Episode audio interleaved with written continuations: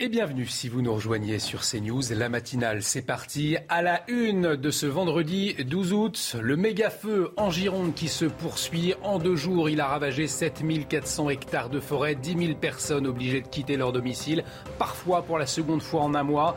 La première ministre sur place hier pour apporter son soutien à des pompiers sous pression. On le verra.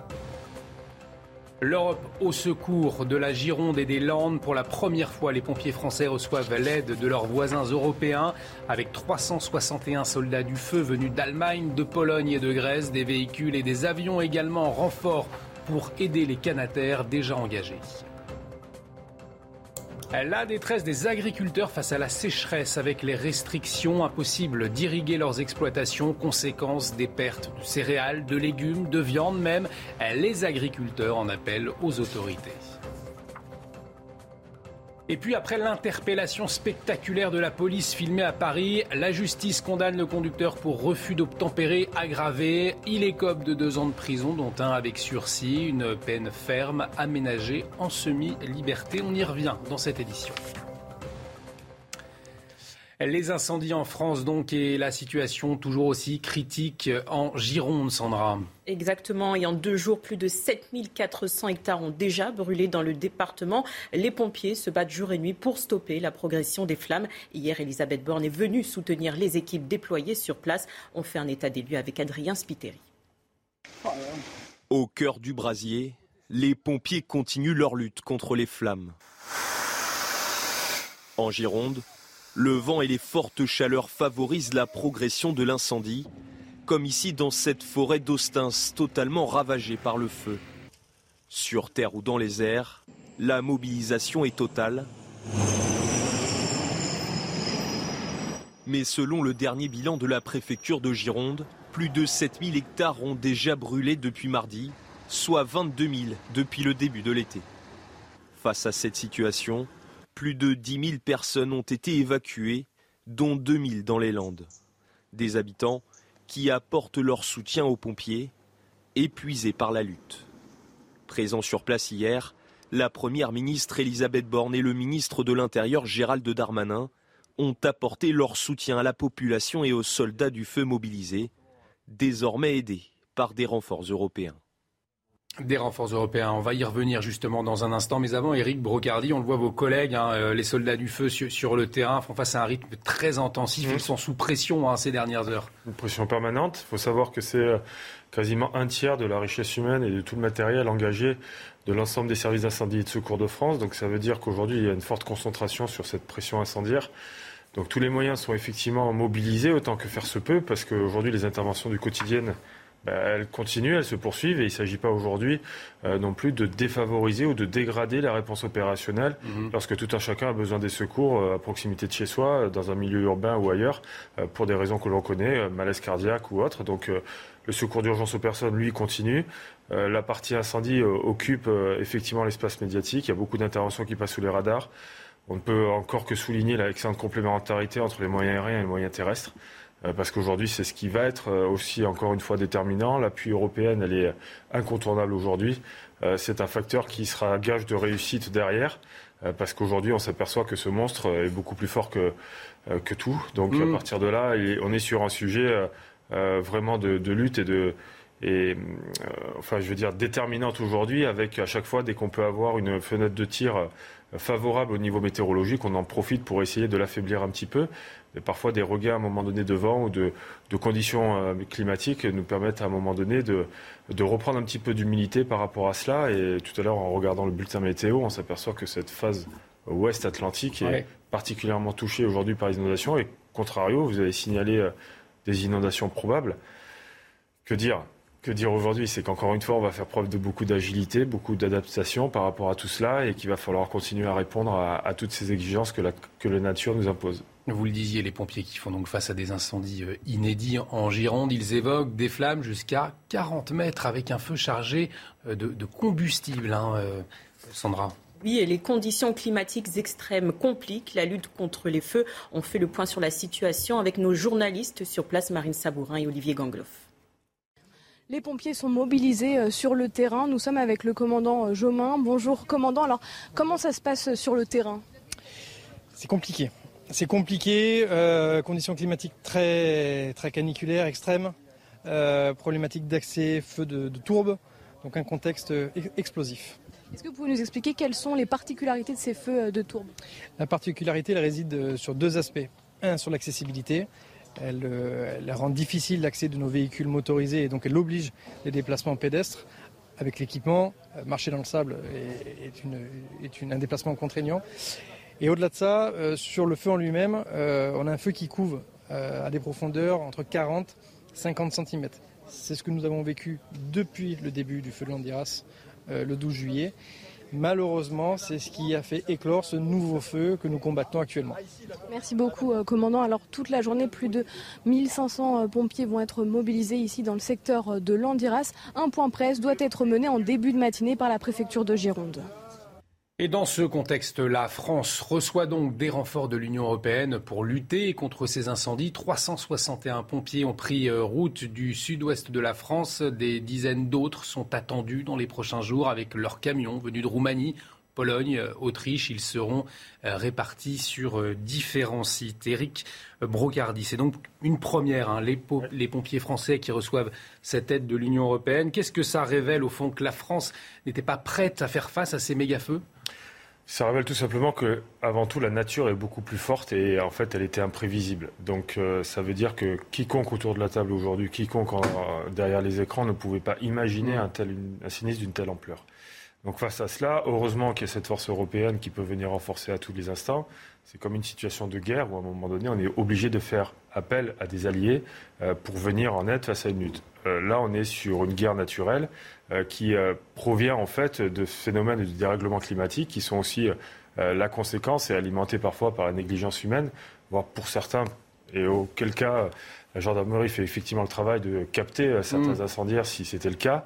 Donc aujourd'hui, on met en œuvre tout ce qui est possible aujourd'hui de par nos moyens nationaux, ce qui est déjà, comme on l'a dit tout à l'heure, c'est déjà un tiers de la richesse humaine, aussi bien sur le plan matériel aussi pour pouvoir être engagé sur l'ensemble des sinistres, parce que là on se focalise sur euh, la Gironde, mais c'est le Vosges et le Jura aussi qui, qui bougent actuellement. Maine-et-Loire, voilà, il y, a, des lueurs d'espoir pour arriver euh, très facilement à, taper le feu correctement et en terminer. Mais là aujourd'hui, on est sur des situations extrêmement critiques. Comment voulez-vous faire face à l'ensemble des sinistres qui sont actuellement sur le territoire? C'est seul, c'est juste impossible. Donc ensemble, comme on dit toujours, on va plus loin. Donc à partir de là, c'était essentiel aujourd'hui de pouvoir continuer à amener des renforts au niveau de la Gironde parce que c'est la nécessité. Il faut bien comprendre aussi, pour parler de cette particularité opérationnelle, c'est que hier, il y a eu quand même un espace-temps où les Canadiens n'ont pas pu larguer parce qu'ils ne pouvaient pas rentrer dans l'épaisseur de fumée. Donc tant, le, tant, la, fumée était épaisse, parce que c'est vrai qu'on réalise peut-être pas. le euh, travail et le courage des, pilotes de la sécurité civile dans ce cadre-là, il est remarquable. Je vous rappelle quand même que malheureusement, quand vous allez sur la base européenne de Nîmes-Garon, vous avez une stèle avec des, pilotes de Canadair inscrits dessus. Donc ça veut dire que globalement, euh, il ne faut pas non plus euh, rentrer dans une capacité opérationnelle à aller jusqu'au bout des limites, parce qu'à l'intérieur de chaque avion, nous avons euh, des hommes derrière chaque commande, et au sol, nous avons des hommes et des femmes aussi. Il a très bien expliqué, le, commandant Jomain, de la communication du ISIS 33, qu'à un moment donné, le feu de tour pose des difficultés de pénétration à l'intérieur des feux, ce qui engage aussi la sécurité du personnel. Donc, euh, à un moment donné, quand vous faites preuve de management et de commandement euh, au travers d'un seul et même homme pour, pour engager du personnel, il y a une prise de risque aussi particulière à prendre. L'objectif, c'est que le feu soit éteint, mhm. surtout et avant tout que l'ensemble des populations soient sauvées et préservées avec leur maison, mais c'est aussi revenir avec l'ensemble des sapeurs-pompiers. C'est pas justement d'aller au casse-pipe à un moment donné et essayer d'orienter.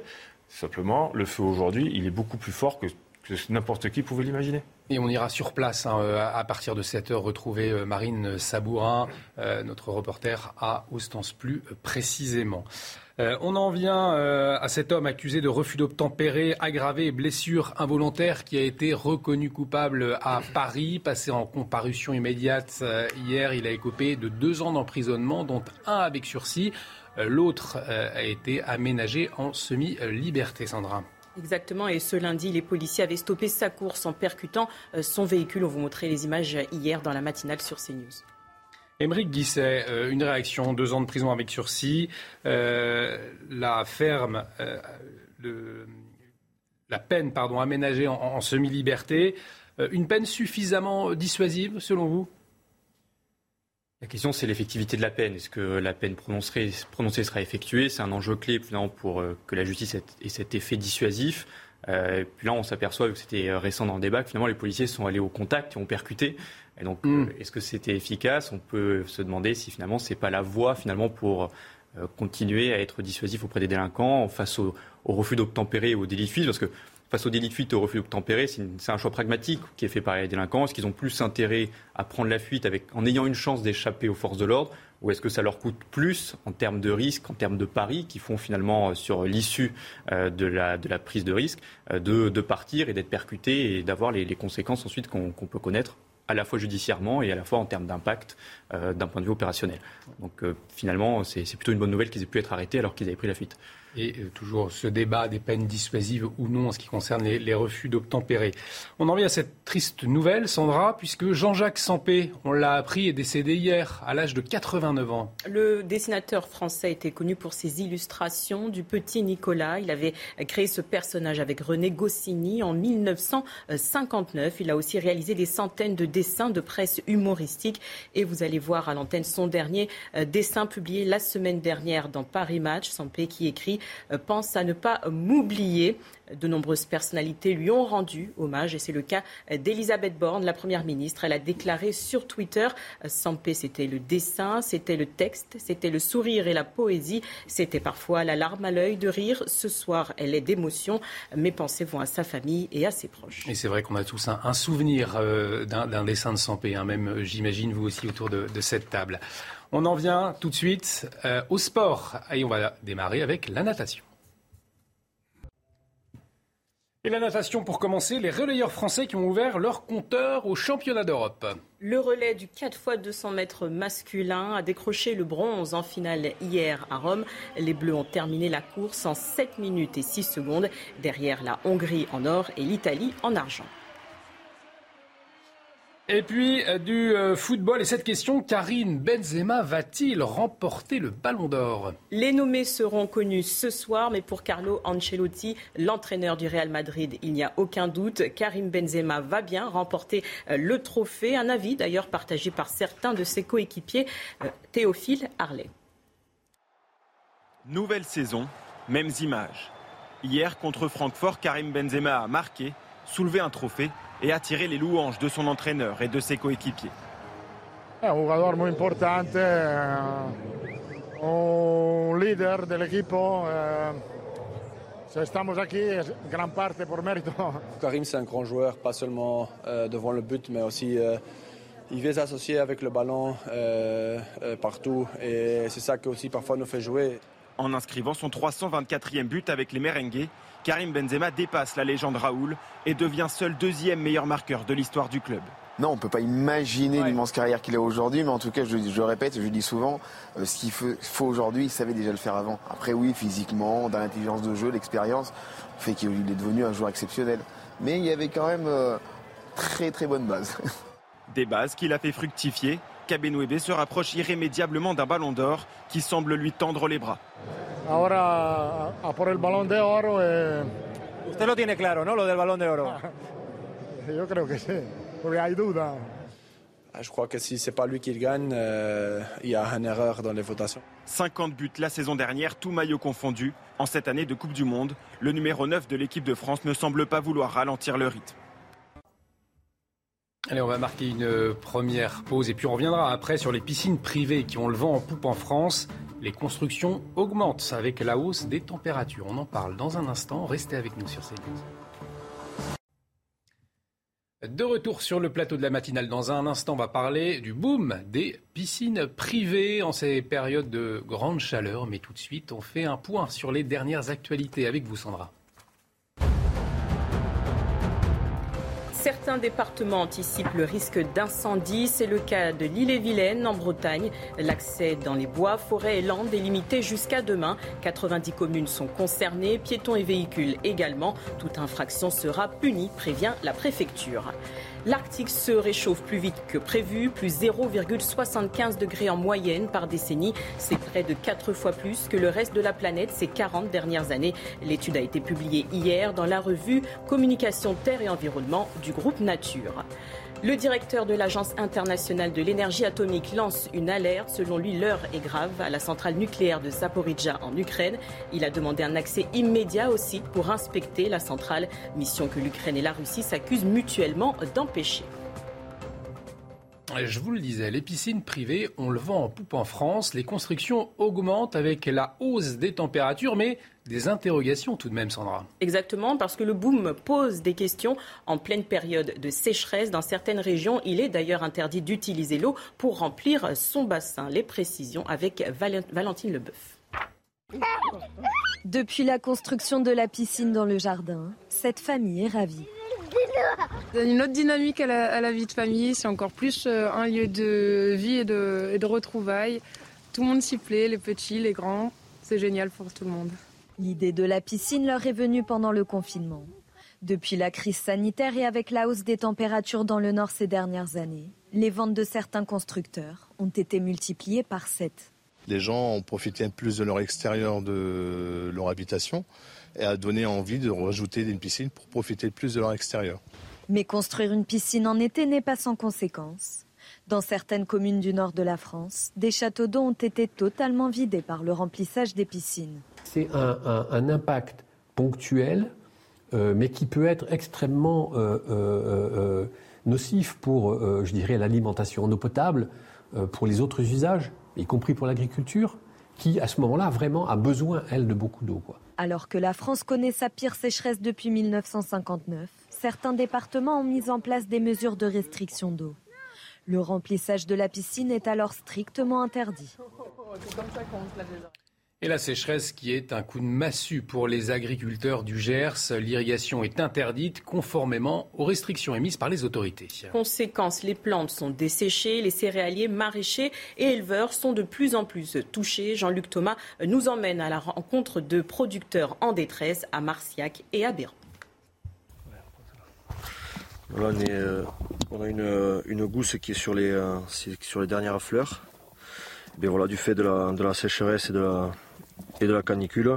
Donc il y a une graine qui s'est formée à l'intérieur au lieu de au lieu de trois normalement, voire quatre pour les pour les meilleures gousses. Ce champ de soja n'a pas eu de pluie depuis quatre mois. Il ne peut pas être irrigué, question de lieu et de coût. La sécheresse est une catastrophe. Nous, on est impacté euh, par la mesure de, restriction d'eau qui est, nécessaire. Hein. On ne remet pas en cause ces, restrictions-là. En fait, en irriguant euh, euh, mal nos cultures, puisqu'on n'arrive pas à les irriguer en quantité suffisante, on impacte les rendements et donc du coup le revenu de notre revenu d'agriculteur. Les éleveurs sont aussi très touchés, plus d'herbe. Il faut donc nourrir les vaches avec du foin pour éviter de prochaines crises. Irriguer via des retenues d'eau semble indispensable quand on crée une retenue euh, collinaire avec des, volumes assez importants, euh, il faut bien comprendre que c'est de l'eau qu'on appelle multi-usage et qui sert à, tout le monde. Pas forcément une bonne idée pour d'autres. La solution exacte, une retenue, bon, euh, ça pourra amener par temps de crise comme, comme actuellement, ça pourra amener un peu d'eau, mais moi je crains que ça fasse l'effet inverse. Les agriculteurs doivent apprendre à utiliser moins d'eau. Ils doivent aussi donner le bon exemple. Arroser en plein soleil n'est pas le meilleur des modèles. Émeric Guisset, on a donc entendu cette détresse euh, des agriculteurs. Il faut, euh, est-ce qu'il faudrait une dérogation pour eux, pour l'utilisation d'eau? Quelle est la marge de manœuvre des pouvoirs publics finalement aujourd'hui dans le contexte qu'on connaît très compliqué La marge de manœuvre est assez faible en réalité première priorité, c'est de faire en sorte que les Français aient de l'eau pour boire et euh, sauver finalement les, usages vitaux? Ensuite, le second enjeu qui arrive juste ensuite, c'est finalement sauver le bétail des agriculteurs, sauver les récoltes, parce qu'on est en train de vivre une crise alimentaire euh, mondiale assez importante et il faut que la France puisse maintenir et préserver sa souveraineté alimentaire. Et si les agriculteurs sont obligés de vendre leur bétail, réorganiser le bétail et recréer des chaptels suffisants, ça va prendre plusieurs années. Donc il y a un enjeu de véritablement sauver ce capital ensuite, il va y avoir une réflexion à mener plutôt sur le long terme, notamment avec euh, les retenues d'eau, pour faire en sorte de ne pas revivre le même été euh, chaque été mm. et permettre aux agriculteurs de disposer euh, de dispositifs d'irrigation pour sauver les cultures. dispositifs d'irrigation qu'il faudra utiliser au bon moment, hein, bien entendu, mais ça paraît être une nécessité absolue, puisqu'actuellement, il n'y a que 5% des agriculteurs qui font usage de l'irrigation et on ne pourra pas s'en passer avec le réchauffement climatique. Alors depuis le début de, l'été, euh, la température de l'eau avec ces chaleurs en Méditerranée est exceptionnellement élevée. Euh, Karine, est-ce que cette chaleur anormale, elle peut engendrer des intempéries à l'automne? C'est la question qui se pose euh, aujourd'hui. Hein. En tout cas, ça va les aggraver. Il faut savoir que ces dernières semaines, la température de l'eau en Méditerranée est montée jusqu'à 31 degrés. Actuellement, on a 28-29 sur les côtes françaises. C'est 5 à 6 degrés au-dessus des normales de saison. Alors en cause, évidemment, les canicules persistent euh, sur le sud-est, mais aussi l'absence de vent pour brasser euh, l'eau. Alors cette chaleur anormale de l'eau, elle inquiète évidemment les habitants des régions méditerranéennes qui redoutent à la rentrée à l'automne des épisodes Cévenol, donc ça c'est sur les Cévennes, des épisodes méditerranéens, ce qui concerne les plaines et les vallées de la Méditerranée. Ça se caractérise par de fortes pluies orageuses qui entraînent des inondations ou encore on peut même craindre un médicène, c'est la contraction de hurricane et de Méditerranée. C'est un ouragan méditerranéen. C'est un phénomène qui se produit tous les deux à cinq ans en moyenne. Alors au moment où la mer est la plus chaude, justement à la fin de l'été, au début de l'automne, on a souvent des dépressions qui remontent avec de l'air froid et tout cela déclenche des intempéries en Méditerranée. Et la chaleur de l'eau est vraiment un phénomène aggravant. En fait, l'évaporation amplifie le risque de précipitation. Donc pour être clair, en fait, ce n'est pas la chaleur qui génère les épisodes sévenol et méditerranéens, mais cette chaleur, elle peut simplement booster l'intensité des pluies orageuses. Mais attention, ce n'est pas systématique non plus. Il ne faut pas être trop catastrophiste non plus. Il faut rappeler que l'automne 2014 a été marqué par une dizaine d'épisodes sévenol très graves avec de violentes inondations. Et pourtant, l'été qui a précédé, l'été 2014, est l'un des seuls étés où on n'a pas eu d'alerte canicule depuis la mise en place vigilances canicules de Météo France. Donc le lien entre la chaleur de l'eau en Méditerranée et les intempéries à l'automne n'est pas systématique, mais il faut quand même garder à l'esprit que cette chaleur, elle peut intensifier les précipitations sous les orages. En tout cas, les météorologues attentifs à cette question hein, ces, prochains jours. Euh, on va marquer une pause. Dans un instant, on va parler euh, d'économie avec le succès des compagnies low cost cet été, des compagnies aériennes. Ce sera avec vous, Adrien Spiteri. A tout de suite. Restez sur CNews.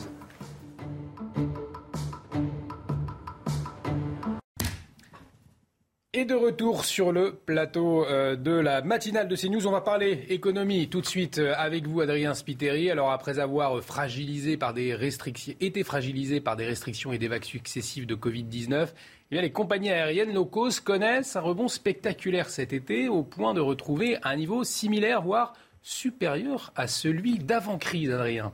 Oui, on peut dire que c'est un redécollage spectaculaire pour les compagnies aériennes low cost à bas prix cet été. Volotea, Wizz ou encore Ryanair retrouvent leur niveau de l'été 2019 selon euh, Eurocontrol. Et celle qui tire vraiment son épingle du jeu, c'est Ryanair. Vous le voyez peut-être en chiffres, la compagnie irlandaise a augmenté son nombre de vols par jour par rapport à l'avant-Covid, plus 300 vols, soit 13% de plus qu'il y a deux ans. Le groupe qui exploite aussi Buzz, Loda et Malta Air a transporté rien qu'en juillet près de 17 millions de passagers, soit presque autant qu'Air France au premier semestre. Mais du coup, Adrien, comment expliquer ce redécollage spectaculaire?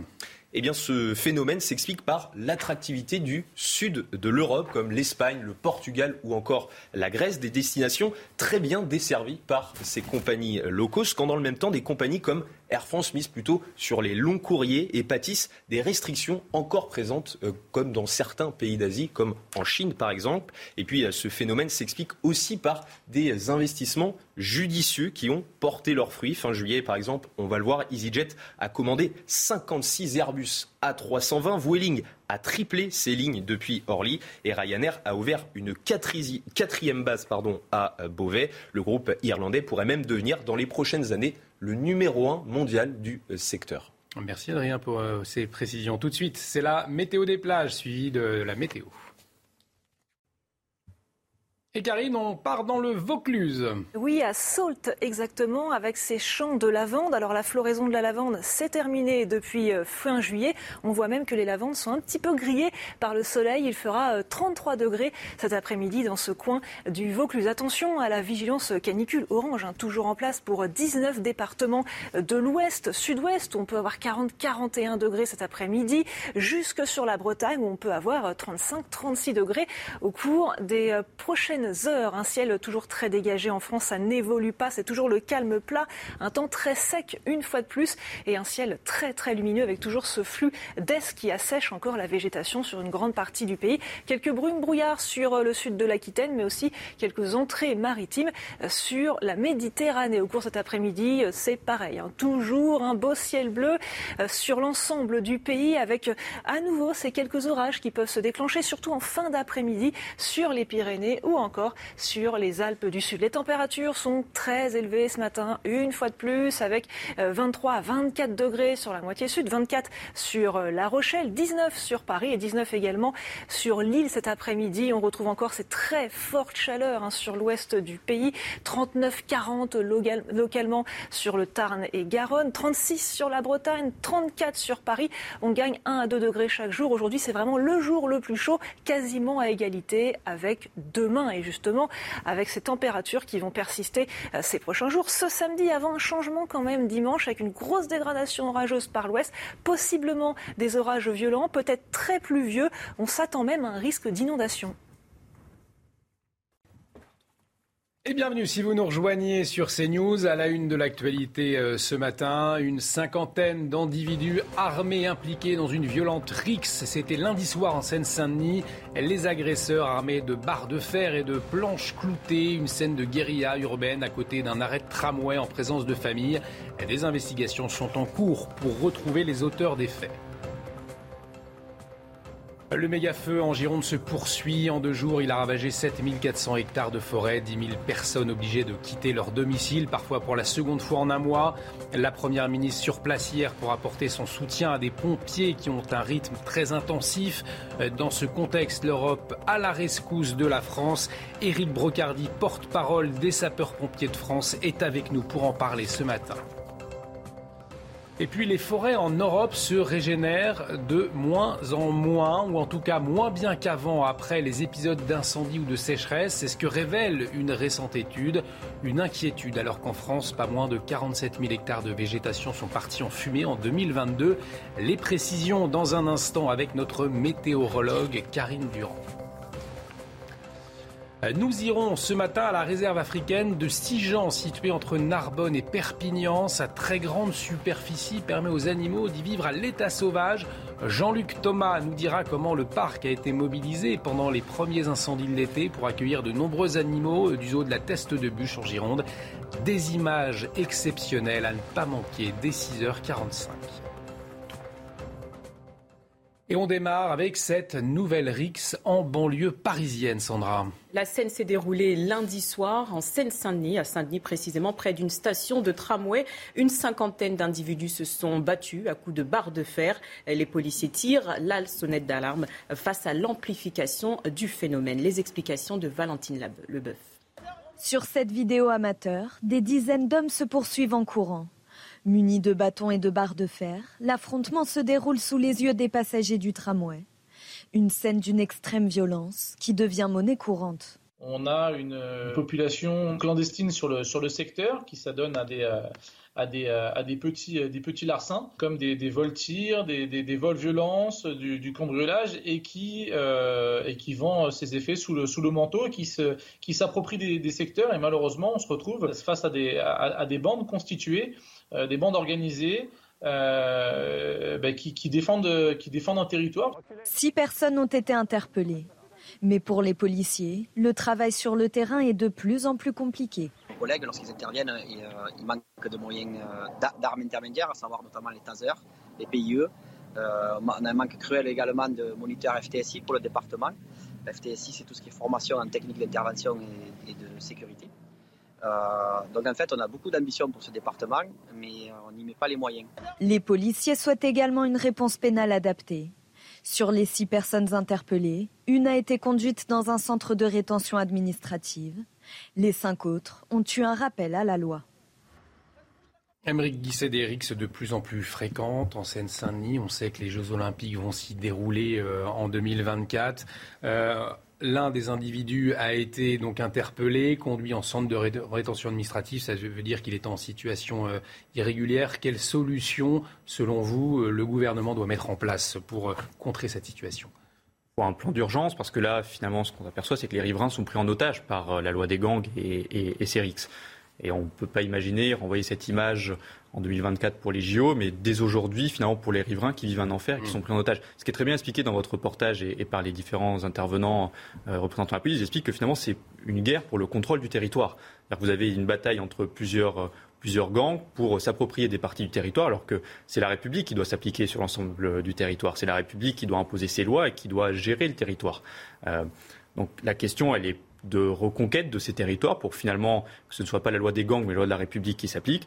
Et vous avez un enjeu de réponse pénale euh, parce que là, visiblement, l'individu n'était pas tout seul à commettre ces risques. Mm. vous avez eu globalement que des rappels à la loi. Donc finalement, ce n'est pas dissuasif. Et probablement, euh, la semaine prochaine, on aura la même discussion sur une énième risque dans, dans un énième territoire tant qu'on ne réglera pas cette question de la réponse pénale, on, aura toujours ces, images et, ces scènes qui, font vivre un enfer aux riverains principalement. Oui, effectivement, et des familles euh, terrorisées qui attendaient à, l'arrêt de tramway euh, également. À la une de l'actualité euh, ce matin, ce sont les incendies, bien sûr, en France et la situation qui est toujours aussi critique en Gironde, hein, Sandra. En deux jours, plus de 7400 hectares ont déjà brûlé dans le département. Les pompiers se battent jour et nuit pour tenter de stopper la progression des flammes. Hier, Elisabeth Borne est venue apporter son soutien aux équipes sur place. Alors, Eric Brocardi, euh, euh, on le disait, euh, des pompiers sous haute tension, des renforts venus d'Europe. Il y a aussi la question des, pompiers volontaires. Il y a eu cet appel de Gérald Darmanin. Est-ce que ça peut être une solution efficace, un renfort efficace, ces pompiers volontaires? Est-ce qu'ils sont déjà euh, déployés sur le terrain? Ils sont déjà évidemment déployés. C'est 80% aujourd'hui des effectifs en France. Euh, c'était une nécessité incontournable euh, de pouvoir à un moment donné tirer sur la sonnette d'alarme pour libérer un maximum de ces volontaires de leurs obligations professionnelles, mmh. avec effectivement derrière cette particularité de notre système qui veut la mixité entre les professionnels et les volontaires, qui est incontournable aujourd'hui, parce qu'on sait que la France aujourd'hui est un monde rural, mais surtout un, un, milieu urbanisé dans certains secteurs, et le milieu professionnel aujourd'hui, c'est l'épine dorsale en fait du système du, euh, du volontariat et de la protection civile. Donc cela veut dire que globalement, on est sur un sujet de mixité sur les interventions. Vous ne pouvez pas distinguer sur les images qui sont volontaires ou professionnels. On a tous les mêmes missions, on a tous le même uniforme. On a la formation euh, adaptée évidemment euh, pour permettre justement de venir euh, sur différents sinistres. Donc Aujourd'hui, ce qu'a déclaré le, ministre de l'Intérieur, Gérald Darmanin, avec la venue de Madame la Première ministre hier, mm. ça s'est passé sur deux choses et deux aspects. la première, dans Lozère et l'Aveyron, donc avec Gérald Darmanin, c'était justement pour se concentrer uniquement sur la force des secours en elle-même, avec justement cet appel aux entreprises qui est extrêmement nécessaire aujourd'hui pour les libérer. En contrepartie, il existe des compensations aux yeux de ces entreprises-là, mais qui aujourd'hui euh, vont permettre peut-être de éclore un petit peu mieux au, paysage, on va dire, des différents euh, directeurs ou directions euh, d'entreprises pour pouvoir à un moment donné faciliter leur, leur, leur, mise à disposition mmh. des missions de secours. Et d'un autre côté, le lendemain, vous avez toujours le binôme de l'exécutif avec Madame la Première ministre et notre ministre de l'Intérieur, euh, qui permet à un moment donné de voir sur deux phases. Un, déjà, continuer à saluer et remercier les sapeurs-pompiers, évidemment, et d'avoir le sujet aussi des collectivités territoriales et locales en lien justement avec euh, Madame la Première ministre, pour justement aider et compléter et faire, euh, on va dire, reprendre les renseignements pour faciliter et oxygéner l'ensemble des, des élus locaux, pour leur donner plus d'oxygénation, on va dire, pour le financement des services d'incendie et de secours. Alors les pompiers volontaires en renfort, on le disait, euh, mais pas seulement, des renforts aussi de l'Union européenne hein, pour lutter contre ces euh, incendies. Et 361 pompiers ont pris la route du sud-ouest de la France. Des dizaines d'autres sont attendus dans les prochains jours avec leurs camions venus de Roumanie, Pologne ou encore Autriche. Ils seront répartis sur différents sites. Les explications de Michael Chailloux et Thibault Marcheteau.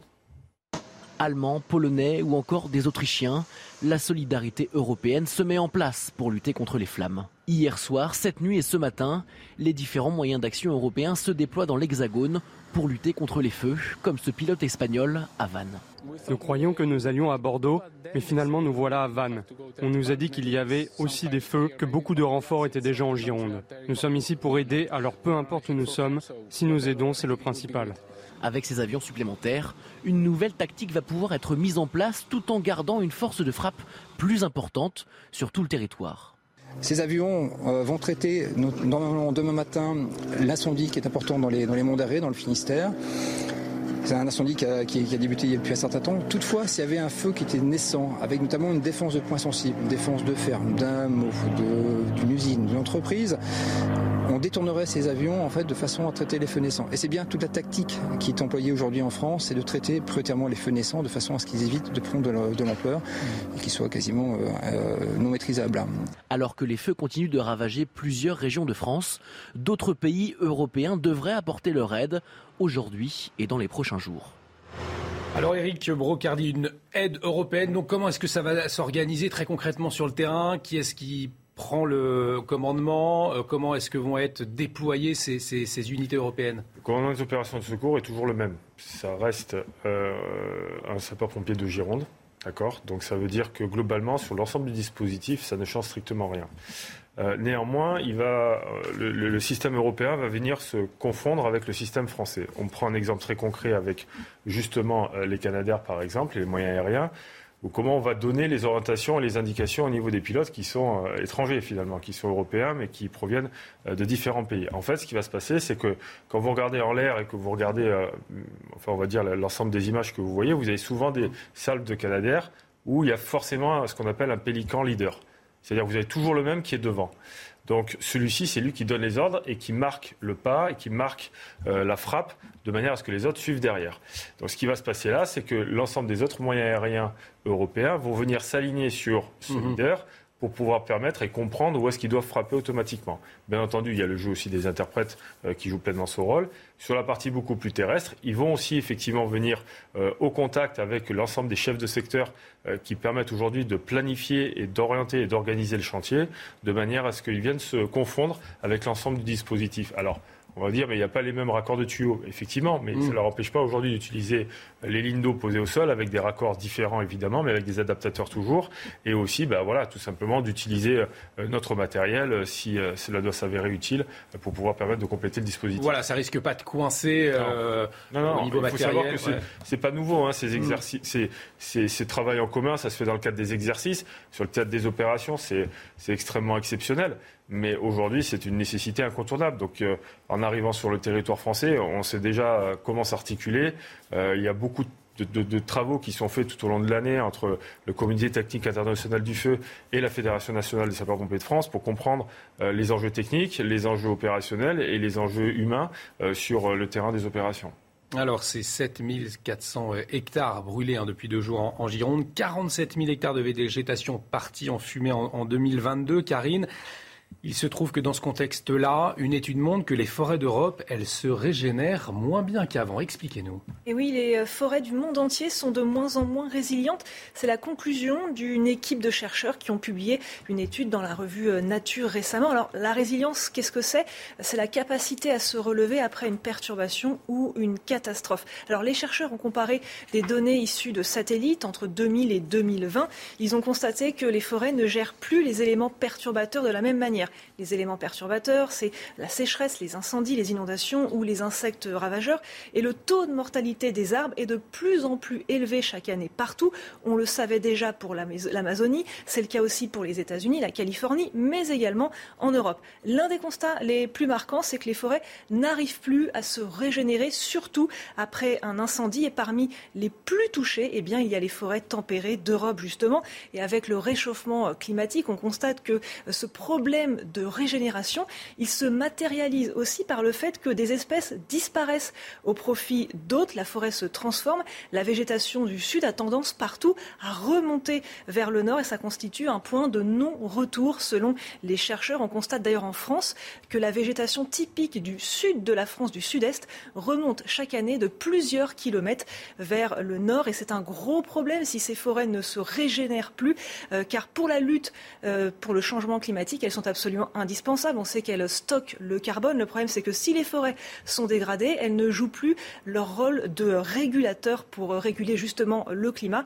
Et d'ailleurs, on estime que dans le monde, 23% des forêts ont déjà atteint un stade critique. Merci beaucoup, Karine, pour toutes ces, précisions. C'est passionnant. Euh, sans transition, tout de suite, le sport. Et de la natation, ma chère Sandra. On démarre avec euh, la natation et les relayeurs français qui ont ouvert le compteur au championnat euh, d'Europe. Le relais du 4 x 200 mètres masculin décroché, le bronze en finale à Rome. Les Bleus ont terminé la course en 7 minutes et 6 secondes derrière la Hongrie en or et l'Italie en argent.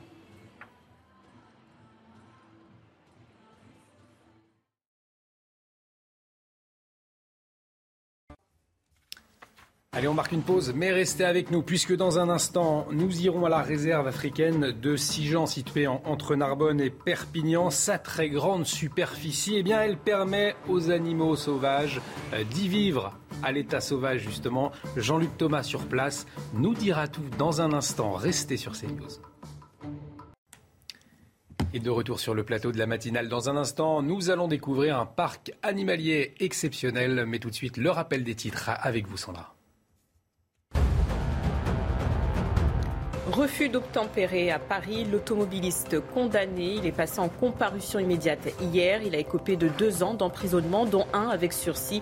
L'autre a été aménagé en semi-liberté. Un véhicule de police avait percuté sa voiture ce lundi pour arrêter sa course. Jean-Jacques Sampé est décédé hier à l'âge de 89 ans. Le dessinateur français était connu pour ses illustrations du petit Nicolas. Il avait créé ce personnage avec René Goscinny en 1959. Il a aussi réalisé des centaines de dessins de presse humoristiques. En Russie, Marina Ovsian-Nikova a signé à résidence jusqu'au 9 octobre prochain. Interpellée mercredi à son domicile, elle risque jusqu'à 10 ans de prison. Elle est accusée d'avoir discrédité l'armée. La journaliste s'est fait connaître en dénonçant l'offensive russe en plein journal télévisé. Allez, il est temps de prendre la direction de la réserve africaine de Sijan, située dans l'Aude, entre Narbonne et Perpignan. C'est notre fil rouge ce matin, la découverte de ce parc animalier exceptionnel par sa superficie et qui permet aux animaux de rester sauvages et d'avoir un comportement naturel. Jean-Luc Thomas, bonjour. Vous êtes donc sur place euh, pour nous présenter cet endroit unique et je crois que vous êtes à côté d'Antilope. Oui, on est sur euh, la plaine euh, des, antilopes qui se réveillent, qui commencent à, manger euh, l'herbe qu'il y a ici. Et puis je suis aussi avec le directeur de la communication de cette réserve. C'est un lieu un petit peu magique. Là, on voit les antilopes, on voit les, autruches. Et c'est 350 euh, hectares, ça paraît euh, immense. Expliquez-moi un petit peu l'histoire de cette euh, réserve qui a bientôt 50 ans, je crois. oui, c'est ça, en effet. La réserve africaine de Sijan va fêter ses, 50 ans en 2024, en avril 2024. En fait, l'idée, elle est née de deux personnes, de la rencontre de deux personnes.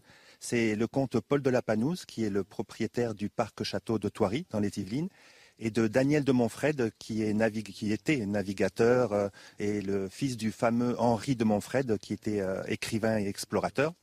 Et en fait, ils ont eu l'idée géniale de construire une réserve africaine euh, dans un lieu magnifique comme celui-ci, dans les années 1970 et le parc a ouvert ses portes euh, exactement le 8 avril 1974. Alors j'imagine qu'il y a quasiment 50 ans, euh, le parc euh, ne faisait pas 350 hectares. ça s'est agrandi au fur et à mesure? Exactement. il y a 50 ans en arrière, le parc était bien plus petit. À l'époque, le parc faisait à peine 80 hectares et hébergeait environ un millier d'animaux.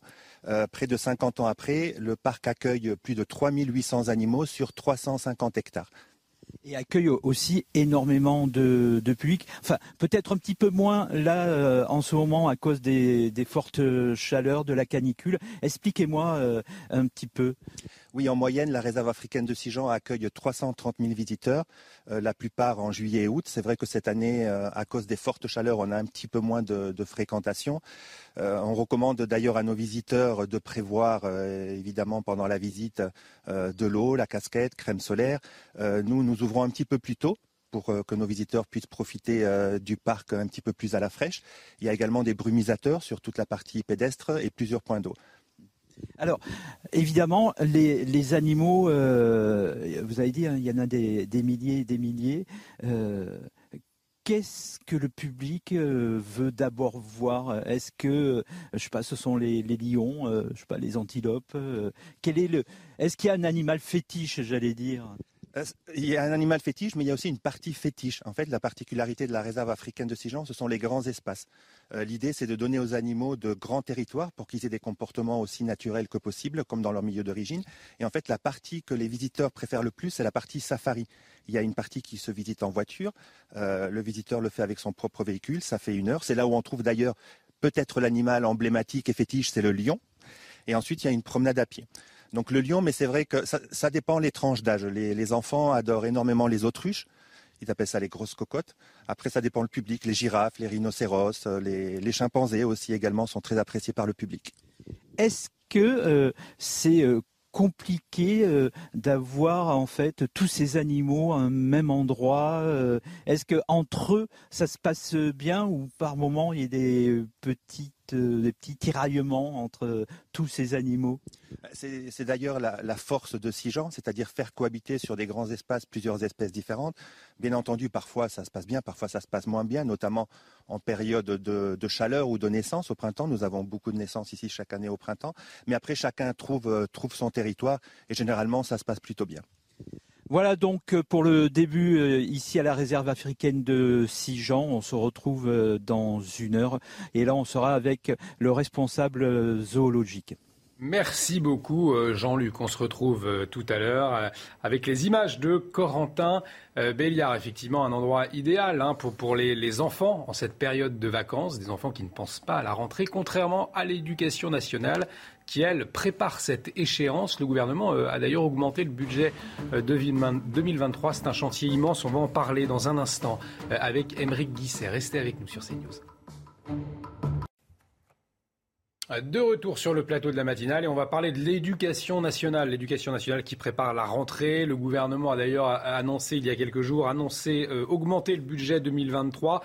en tout cas, cette rentrée, un chantier délicat pour le gouvernement, Émeric chantier délicat parce que chantier immense. Euh, finalement, l'école, c'est le nouveau territoire perdu de la République. Euh, depuis des années, l'école est gérée de manière financière et technocratique, alors qu'elle est le ciment de la République. Elle est l'institution qui doit rendre concrète euh, la promesse républicaine et révolutionnaire de l'égalité des chances et de la méritocratie.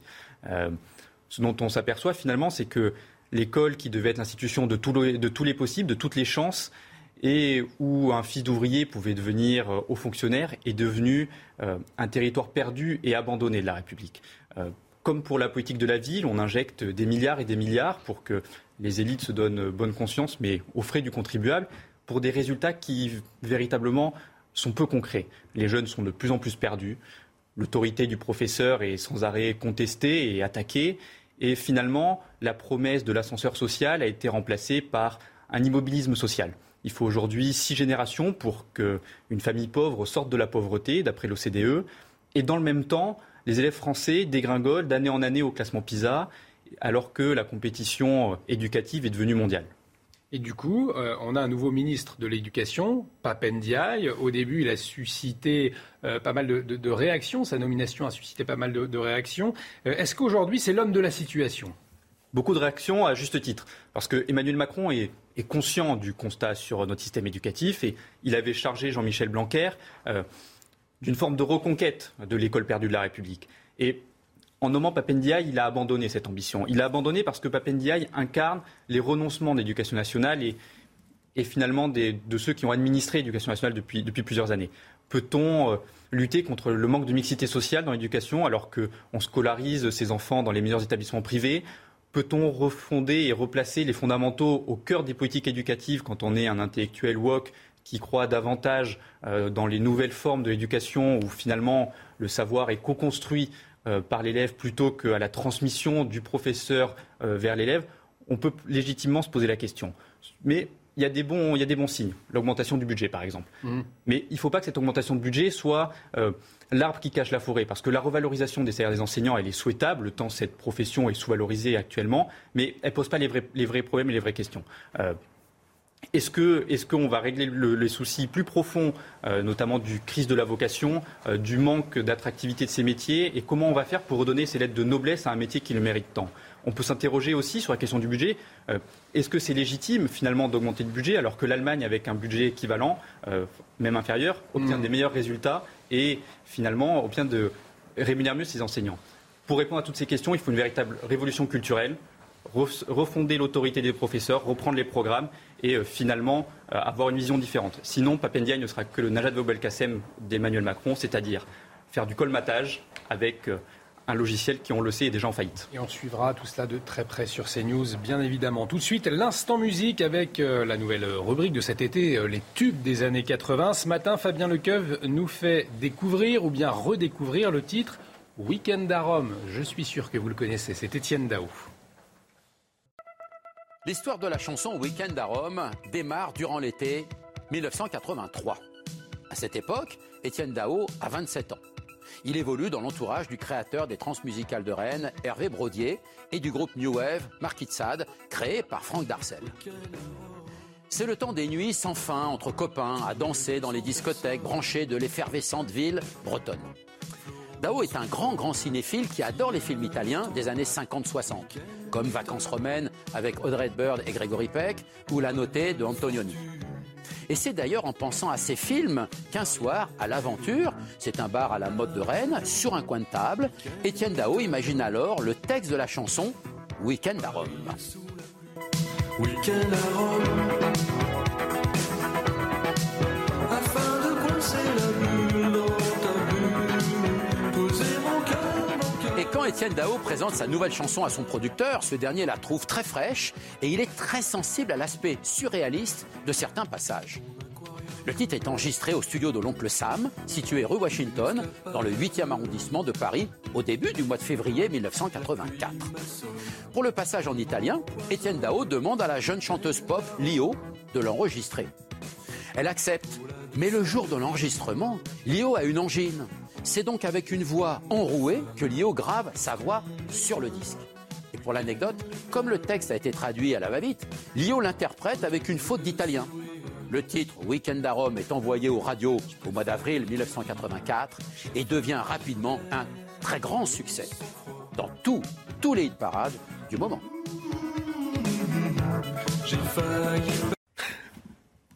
La météo avec vous, Karine, et vous nous emmenez où? Ce matin À Toulouse, en Haute-Garonne. On voit cette vue sur euh, la Garonne, Toulouse, où on a vraiment un pic de chaleur au cours de l'après-midi.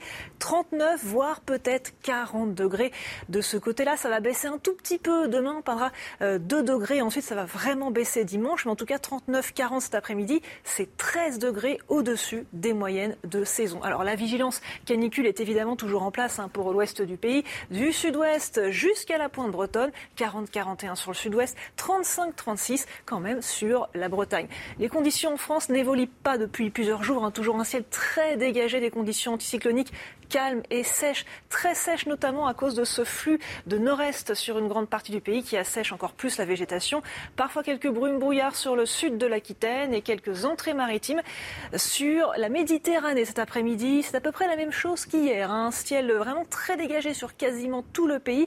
Mais attention, une fois de plus, aux orages en montagne, euh, sur les Pyrénées en fin d'après-midi spécialement, et également sur les Alpes du Sud. Les températures sont encore beaucoup trop élevées ce matin, avec 23 à 24 degrés sur le sud, 24 notamment euh, sur La Rochelle, 19 sur Paris, 14 sur Strasbourg. Cet après-midi, température caniculaire euh, sur l'ouest, 39-40, voire même peut-être 41 localement sur le sud-ouest et même en remontant jusque sur la Vendée, 36 sur la Bretagne, 34 sur Paris, des températures plus classiques en Méditerranée avec 29 sur Nice et sur Cannes ces prochains jours. Attention au pic de chaleur qui se prolonge ce samedi. Un vendredi et samedi sont deux journées à peu près à égalité en ce qui concerne la chaleur. Dimanche, c'est la dégradation orageuse qui commence à se mettre en place, qui va se prolonger lundi. Attention, on prévoit des orages possiblement très violents sur le sud-ouest, avec peut-être un risque d'inondation.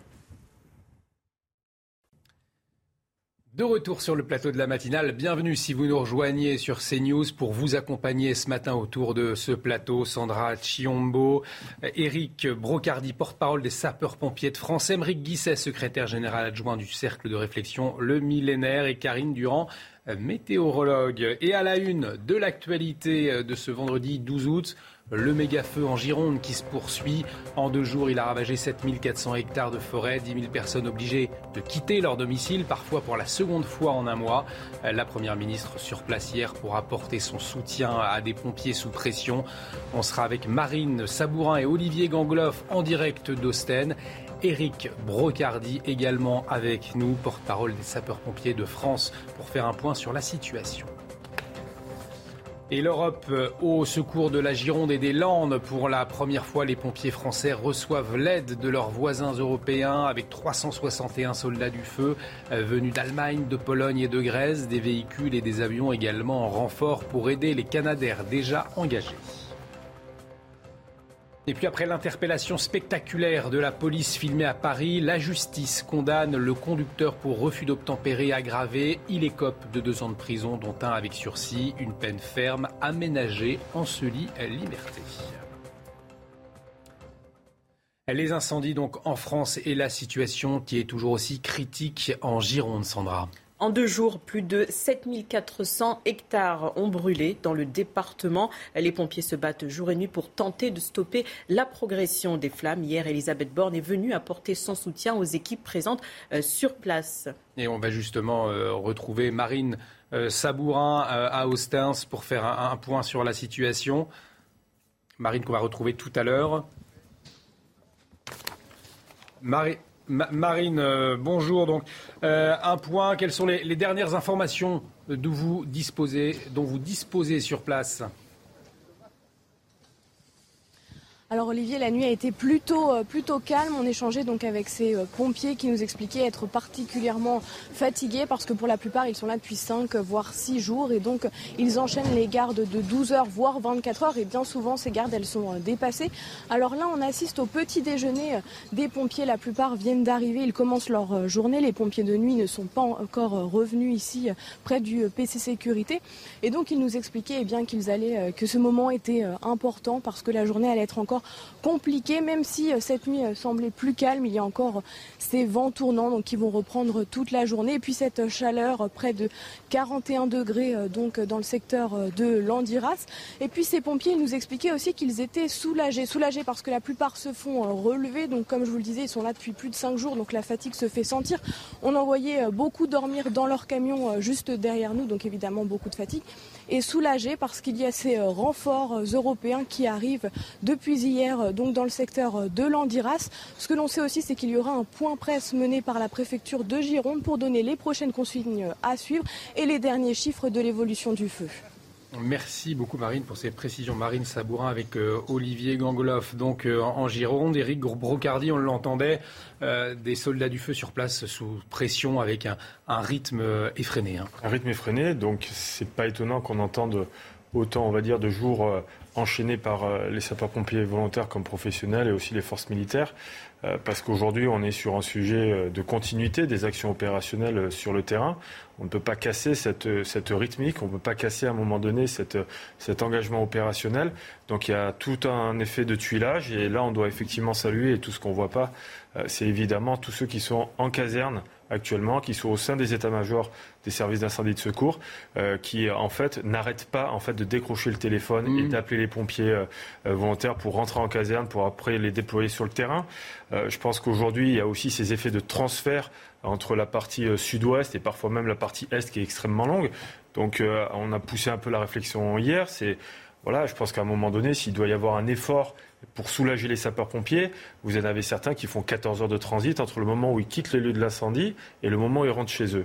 Donc euh, le sujet aussi, c'est voilà, on a fait pourquoi pas aussi appel à la SNCF de venir épauler les forces des secours pour euh, raccourcir euh, les délais d'intervention, les délais de transit en fait entre les sapeurs-pompiers, de manière à faciliter les transferts pour permettre justement de mieux étudier, on va dire, au lieu de passer 14 heures sur la route pour rentrer ou pour revenir, tout simplement de les réduire de moitié. Ça permettrait d'engager beaucoup plus de fraîcheur rapidement.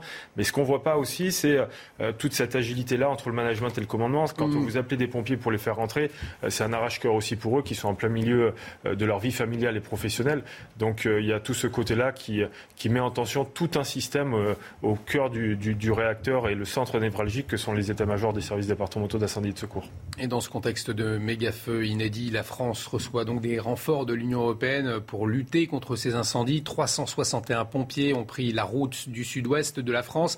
Des dizaines d'autres sont attendus dans les prochains jours avec leurs camions venus de Roumanie, Pologne, Autriche. Ils seront euh, répartis sur différents sites. Éric Brocardi, euh, avant de vous libérer, euh, puisque vous êtes très sollicité hein, avec, avec ces feux spectaculaires, peut-être un, éclairage donc sur ce, renfort européen. Aujourd'hui, on sait faire. C'est une première. Hein. On sait ce qu'on ordonné avec les autres pays. On sait faire. Comment ça va se passer? En fait, c'est le résultat de nombreux exercices que l'on fait toute l'année, que les sapeurs-pompiers français, avec les collègues européens, effectuent. c'est jamais anodin ces exercices. C'est toujours dans le cadre de préparation aux événements, avant que ces événements-là se transforment en crise. Donc tant qu'on est prêt au niveau des événements, que ça reste après des interventions, cela convient. Aujourd'hui, on a dépassé le stade d'une simple intervention puisqu'on est en situation de crise. Donc la préparation à tous les événements euh, se fait tout au long de l'année chez les sapeurs-pompiers. Euh, là, on est dans un cadre spécifique au niveau euh, des feux de forêt, avec une application en fait très claire de tout ce que l'on peut apprendre et coordonner grâce à ce mécanisme européen que l'on a l'habitude d'être d'utiliser aujourd'hui, mais dans d'autres crises comme sanitaire ou autre. Mmh. Sauf que là, on est sur quelque chose de beaucoup plus visible. Après, il y a le sujet aussi de toutes les autres catastrophes. On parle de tremblements de terre, on peut parler des inondations et fatalité aussi on est préparé à ce type d'intervention de grande ampleur et aussi avec nos collègues européens. Quand, on fait des interventions sous le label INSARAG, par exemple, ce sont tout en fait le modus operandi qui permet à un moment donné à tous les pays de se coordonner sur le même dialogue, le même discours, la même mm. stratégie opérationnelle dans le cadre du sauvetage et déblaiement, par exemple. Merci beaucoup, Eric euh, Brocardi, d'avoir été euh, avec nous pour cette première partie de la matinale. Je rappelle, vous êtes porte-parole des sapeurs-pompiers de de France. On va suivre la situation, bien évidemment, sur place euh, tout au long de cette matinale avec Marine Sabourin qui est du côté euh, d'Ostens. On la retrouvera tout à l'heure. Dans l'actualité également à Paris, l'homme accusé de refus d'obtempérer aggravé et blessure involontaire a été reconnu coupable, Sandra. Il est passé en comparution immédiate hier. Il a écopé de deux ans d'emprisonnement, dont un avec sursis. L'autre a été euh, aménagé en semi-liberté. Ce lundi, les policiers avaient stoppé euh, sa course en percutant euh, son véhicule. Émeric, deux ans de prison, dont un avec sursis, une peine ferme aménagée en semi-liberté, une peine suffisamment dissuasive selon vous? C'est une peine qui, qui, doit être dissuasive et qui devrait l'être. Et ce qui est intéressant, c'est que finalement, les policiers ont pu agir dans le cas du refus d'obtempérer et, reprendre le contrôle de l'individu qui, tentait de prendre la fuite. Le, plus important, finalement, c'est vraiment qu'à chaque fois qu'un individu soit arrêté, il y ait la, certitude de la peine pour que mm. véritablement il y ait un effet très dissuasif assez fort. Et ensuite, il y a un enjeu, finalement, où pour le délinquant, ça doit être plus risqué de prendre la fuite plutôt que de coopérer. C'est là où les sanctions euh, doivent faire leur, leur, effet et aussi les modes opératoires, le fait d'avoir la certitude qu'un policier il fera tout de toute façon pour arrêter euh, le délinquant qui est en fuite. La question de l'application des peines euh, également euh, euh, en question après cette rixe qui a eu lieu à Saint-Denis. On y reviendra tout à l'heure pendant cette matinale. Mais avant, tout de suite, place au sport et on va parler football. Et du football, donc Sandra, et cette question, Karim Benzema va-t-il remporter le ballon d'or? Les nommés seront connus ce soir, mais pour Carlo Ancelotti, l'entraîneur du Real Madrid, il n'y a plus aucun doute, le numéro 9 va remporter le trophée. Un avis partagé d'ailleurs par certains des coéquipiers de l'international français. Théophile Arlet. Nouvelle saison, mêmes images.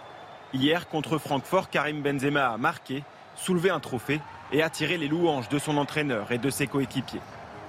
È un giocatore muy importante, eh, un leader del equipo. Eh, si estamos aquí, gran parte por mérito. Karim, c'est un grand joueur, pas seulement euh, devant le but, mais aussi euh, il veut s'associer avec le ballon euh, partout. Et c'est ça qui aussi parfois nous fait jouer. En inscrivant son 324e but avec les Merengues, Karim Benzema dépasse la légende Raoul et devient seul deuxième meilleur marqueur de l'histoire du club. Non, on ne peut pas imaginer l'immense carrière qu'il a aujourd'hui, mais en tout cas, je, je répète, je dis souvent, euh, ce qu'il faut, aujourd'hui, il savait déjà le faire avant. Après, oui, physiquement, dans l'intelligence de jeu, l'expérience, fait qu'il est devenu un joueur exceptionnel. Mais il y avait quand même euh, très très bonnes bases. Des bases qu'il a fait fructifier. Kabenouébé se rapproche irrémédiablement d'un ballon d'or qui semble lui tendre les bras.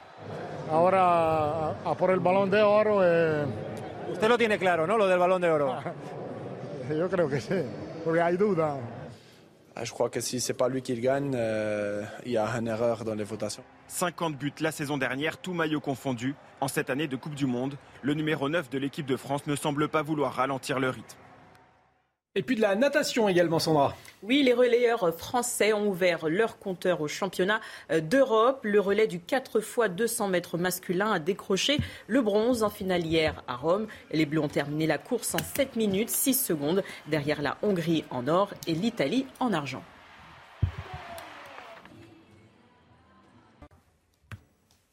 Allez, on va marquer une pause dans un instant. On va retrouver Jean-Baptiste Noé, rédacteur en chef de la revue euh, Conflit. Euh, on va parler de euh, cette Europe qui vient à la rescousse de la France. Alors, est-ce que c'est le signe de l'unité européenne? Est-ce que c'est le signe d'un manque d'anticipation d'une France en déclin? On s'interroge. On posera la question à Jean-Baptiste Noé dans un instant. Restez avec nous sur CNews. Et de retour sur le plateau de la matinale, vous le savez, à la une de l'actualité ce matin, la France touchée par les incendies. Et cette première, l'Europe qui vient à notre rescousse. L'Allemagne, la Pologne, la Grèce ont envoyé des hommes et des avions en renfort. Alors certains y voient un signe de l'unité européenne quand d'autres parlent d'un manque d'anticipation d'une France qui est en déclin. Alors on va se poser la question avec Jean-Baptiste Noé, rédacteur en chef de la revue Conflit. Jean-Baptiste Noé, bonjour. Merci d'être euh, en liaison avec nous euh, ce matin. Alors c'est vrai qu'avant, c'était plutôt la France hein, qui déployait son aide pour venir euh, au pays en manque de moyens, pour faire face notamment à des catastrophes naturelles. Aujourd'hui, c'est la France qui a besoin d'aide. Alors, qu'est-ce qu'on peut y voir? Plutôt une unité européenne ou alors au contraire le signe d'une France aujourd'hui dépassée? Bien, les deux. Les deux ne sont pas incompatibles. Effectivement, quand il y a eu des incendies au Portugal ou en Grèce, la France a apporté son aide, a prêté des avions et, des pompiers. Et donc là, bah, il y a cette solidarité qui fait que les pays d'Europe viennent en aide à la France. Et c'est très bien. C'est aussi une des raisons pour lesquelles l'Union européenne s'est construite. Mais euh, au-delà de ça, il y a aussi la, question du, manque de matériel. Euh, on voyait qu'il y avait uniquement deux Canadaires présents en, Gironde au moment du en, juillet, alors que c'est quand même une zone particulièrement sensible. manque de matériel, matériel qui est, qui est vétuste, qui fonctionnait pas toujours très bien ou qui maintenant connaît des pannes parce qu'il est surutilisé. Euh, donc euh, il y a aussi ce, manque de, préparation. Euh, un manque d'investissement. Et, lorsqu'on a ces accumulations d'incendies en situation anormale, eh bien, ça cause des problèmes d'organisation et de lutte contre les feux. On a aussi en tête la, crise du Covid qui a montré encore là un manque d'anticipation, un manque d'anticipation au fond de la France, mais, pas seulement, c'est toute l'Europe, c'est même le monde qui est dépassé aujourd'hui face à ces nouvelles épidémies, à ces euh, nouveaux phénomènes comme ces, ces méga-feux bah, les, feux ne sont pas nouveaux. Des, incendies en Gironde, il y en a déjà eu. Euh, euh, il y a eu François Mauriac qui raconte le, grand incendie de 1949. donc ce n'est pas surprenant. Enfin, c'est, ce qui est intéressant d'ailleurs, c'est de voir qu'il n'y a pas d'incendie dans le sud-est. Il n'y a pas d'incendie en Corse, il n'y a pas d'incendie dans le Var. Mmh. parce que ce sont des régions qui ont l'habitude et donc qui étaient préparées à ça. Alors c'est vrai qu'on s'attend moins à avoir des incendies dans le Jura, dans, l'Aveyron ou, en Bretagne. Incendies qui, pour la plupart, sont d'origine criminelle. Donc il y, a, plusieurs problèmes. Il y a une question de, surveillance ou de protection des zones sensibles et de lutte contre cette forme de criminalité qui est le fait de mettre le feu euh, à des espaces boisés. Et ensuite, euh, il y a la question de l'adaptation, de, la présence de matériel. Et euh, ça, pose un problème en matière euh, tout simplement d'organisation des finances publiques. Les, Français peuvent légitimement se demander comment un, pays qui a les taux d'imposition les plus élevés en Europe manque d'avions, manque de matériel pour lutter contre des incendies. Alors comment on y répond justement? Pour quelles raisons ben parce que les investissements ne, sont pas faits euh, là, où il faut, euh, parce que euh, on considérait peut-être que c'était pas un vrai risque. L'homme a toujours tendance à répondre a posteriori. Alors maintenant qu'il y a eu ces incendies, ben peut-être qu'on peut espérer qu'on va être beaucoup plus vigilant sur la manière dont la, forêt est, gérée. Euh, il y, a, des préparations en amont à, à faire, hein, ne serait-ce que de préparer le terrain pour des pare-feux, pour euh, que les pompiers puissent intervenir. Lorsqu'il y a eu les, très grands incendies euh, dans les Landes et en Gironde à la, fin des années 1940, ça avait donné lieu à une série de dispositions pour euh, éviter ce genre d'incendie et ça avait plutôt bien fonctionné. Peut-être qu'on s'y était habitué, qu'on on imaginait que les feux de forêt c'était uniquement pour le Var et la Corse et pas pour d'autres lieux il faut espérer que euh, des, euh, les, conséquences soient prises et qu'on ait une meilleure gestion des forêts et puis davantage d'investissement. Le, problème de ces catastrophes, c'est que lorsqu'on investit, euh, ça ne se voit pas puisqu'il n'y a pas de problème. c'est donc en fait on peut penser que l'investissement ne sert à rien, mais en revanche c'est lorsque on, manque de matériel qu'on se rend compte qu'il fallait faire des investissements pour mmh. ça.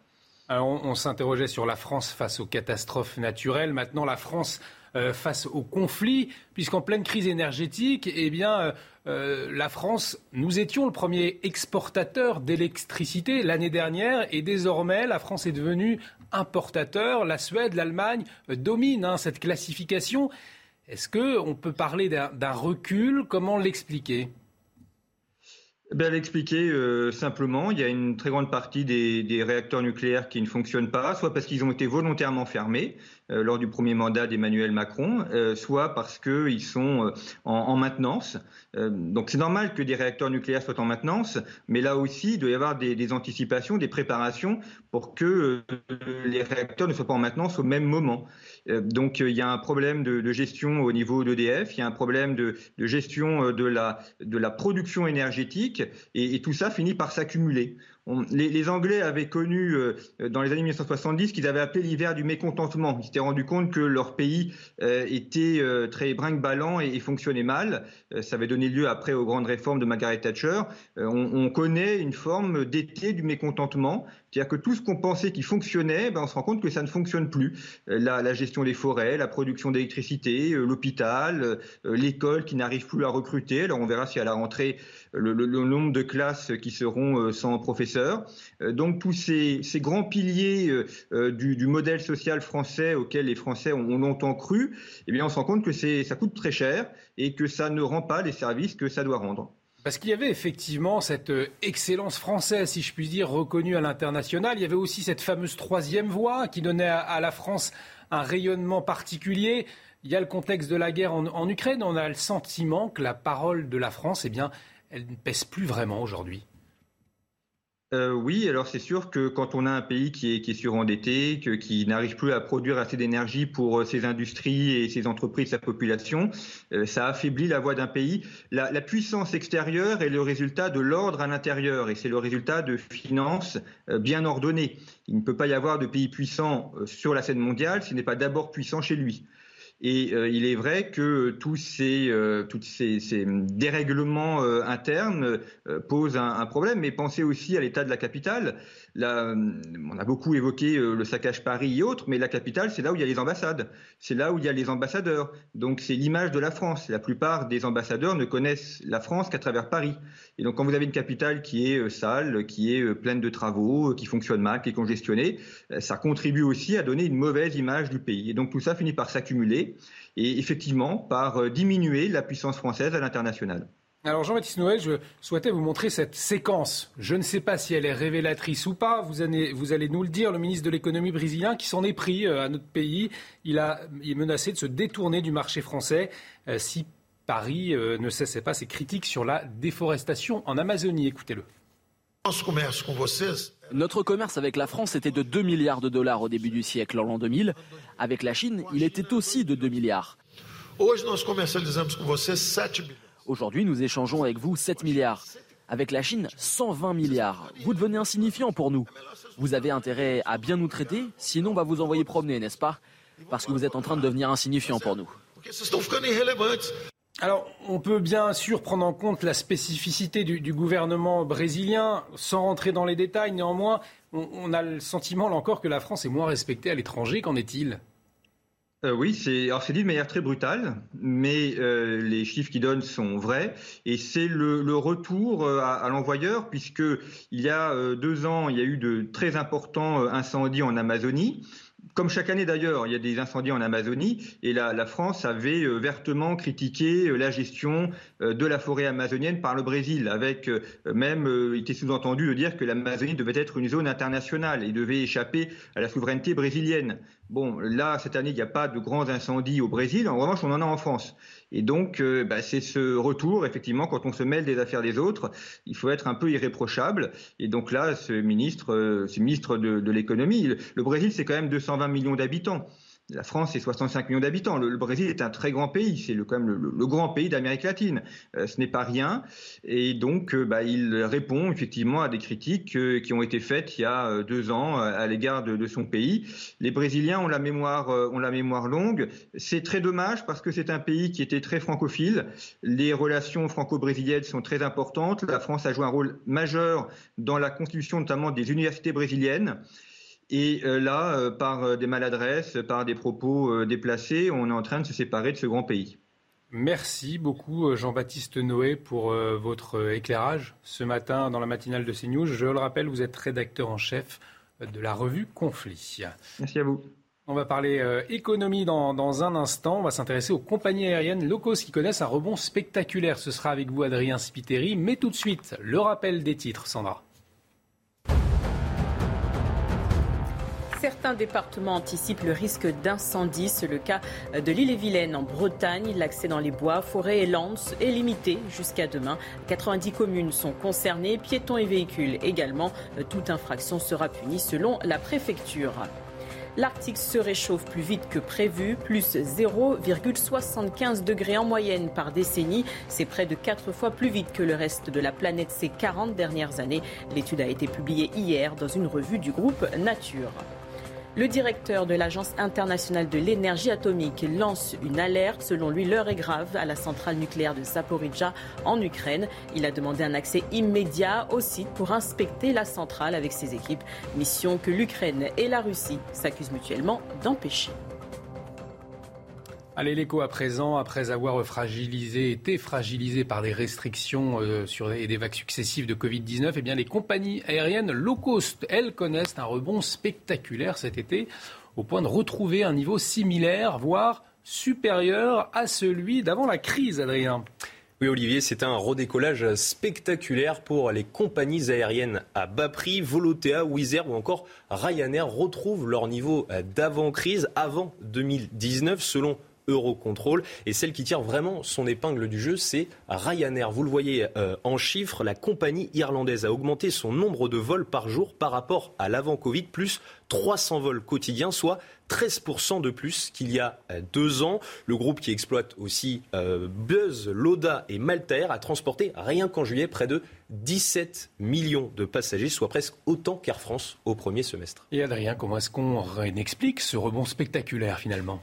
Eh bien, ce phénomène, il s'explique par l'attractivité du sud de l'Europe, comme par exemple l'Espagne, le Portugal ou encore la Grèce, des destinations qui sont très prisé euh, cet euh, été et très bien desservi également par ces compagnies euh, low cost, quand dans le même temps, des compagnies comme Air France, qui misent plus sur les longs courriers, pâtissent des restrictions encore présentes dans certains pays d'Asie, notamment en Chine. Et puis ce phénomène, il s'explique aussi par des investissements qui ont porté leurs fruits. Fin juillet, par exemple, EasyJet a commandé 56 Airbus à 320. Vueling a triplé ses lignes depuis Orly. Et puis Ryanair a ouvert une quatrième, quatrième base aérienne pardon, à à Beauvais. Le groupe irlandais pourrait même devenir, dans les prochaines années, le leader mondial dans le secteur du transport aérien.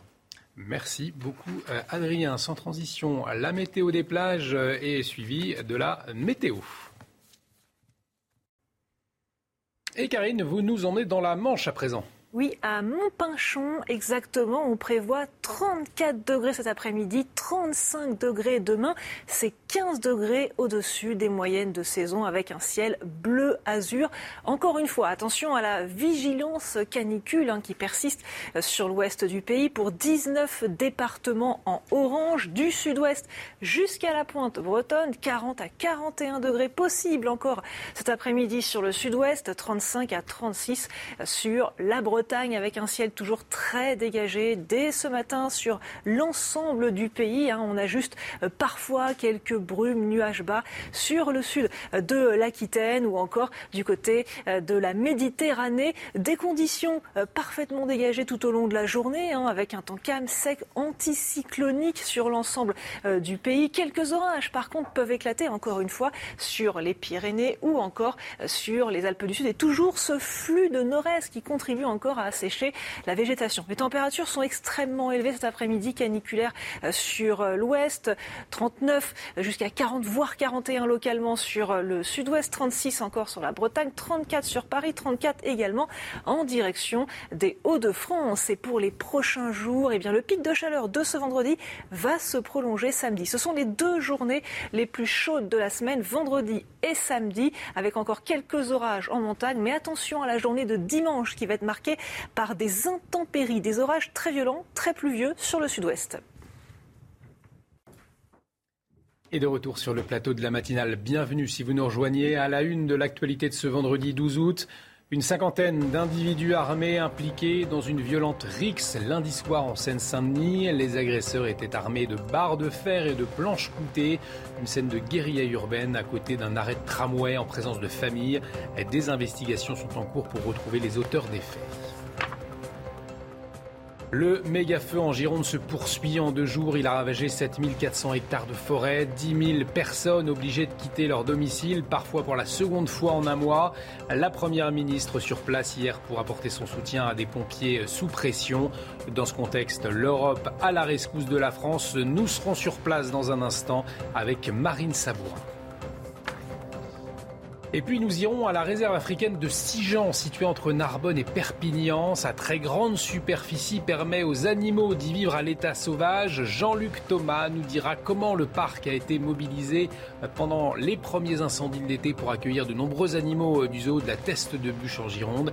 Des images exceptionnelles à ne pas manquer dès 7h45.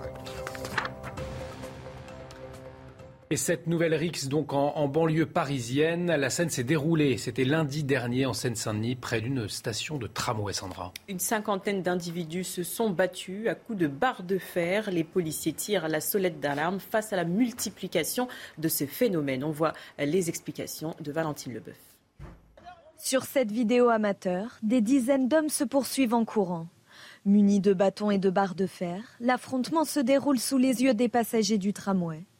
Une scène d'une extrême violence qui devient monnaie courante. On a une, population clandestine sur le, sur le secteur qui s'adonne à des, euh, à des, euh, à des, petits, euh, des petits larcins, comme des, des vols-tirs, des, des, vols violences, du, cambriolage, et qui, et qui vend ses effets sous le, sous le manteau, et qui, se, qui s'approprient des, secteurs. Et malheureusement, on se retrouve face à des, à des bandes constituées, des bandes organisées, euh, ben, qui, défendent, qui défendent un territoire. Six personnes ont été interpellées. Mais pour les policiers, le travail sur le terrain est de plus en plus compliqué. Les collègues, lorsqu'ils interviennent, ils, euh, manquent de moyens euh, d'armes intermédiaires, à savoir notamment les tasers, les PIE. on a un manque cruel également de moniteurs FTSI pour le département. FTSI, c'est tout ce qui est formation en technique d'intervention et de sécurité.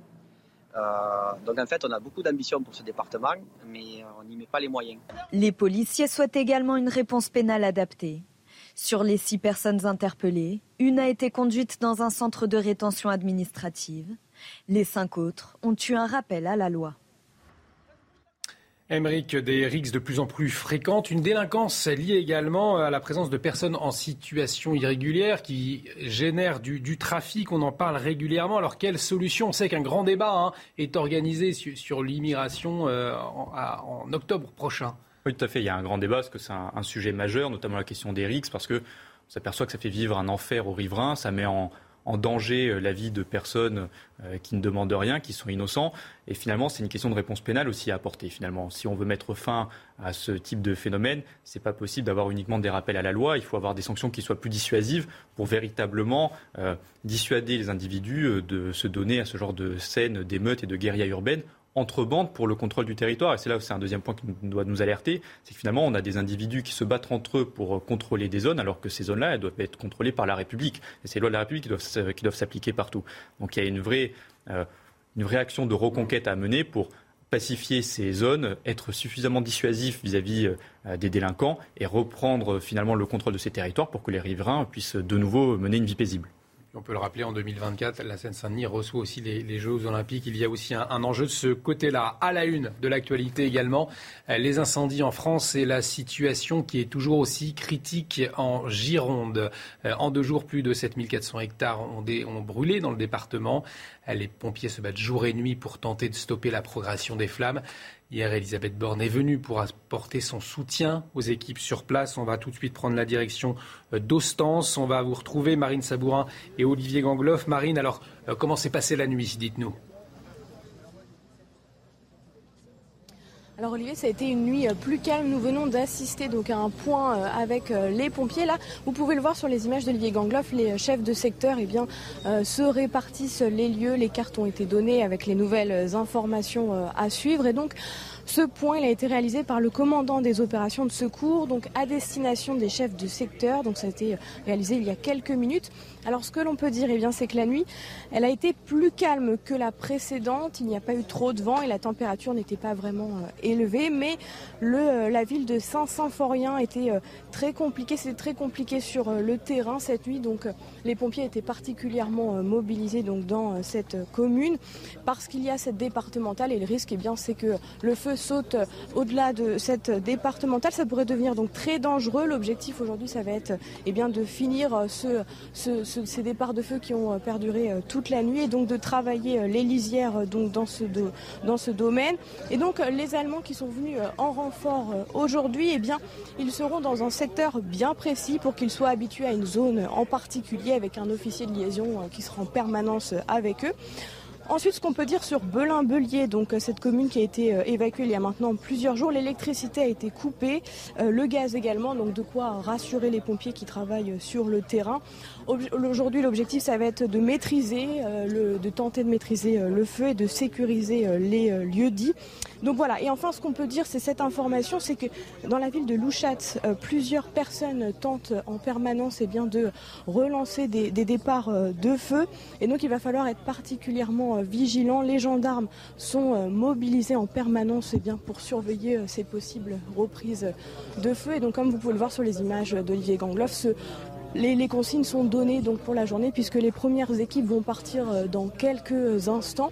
Et donc un point presse sur les prochaines consignes, sur les mesures à prendre aujourd'hui devrait être mené aux alentours de 8h30 par le sous-préfet de Gironde.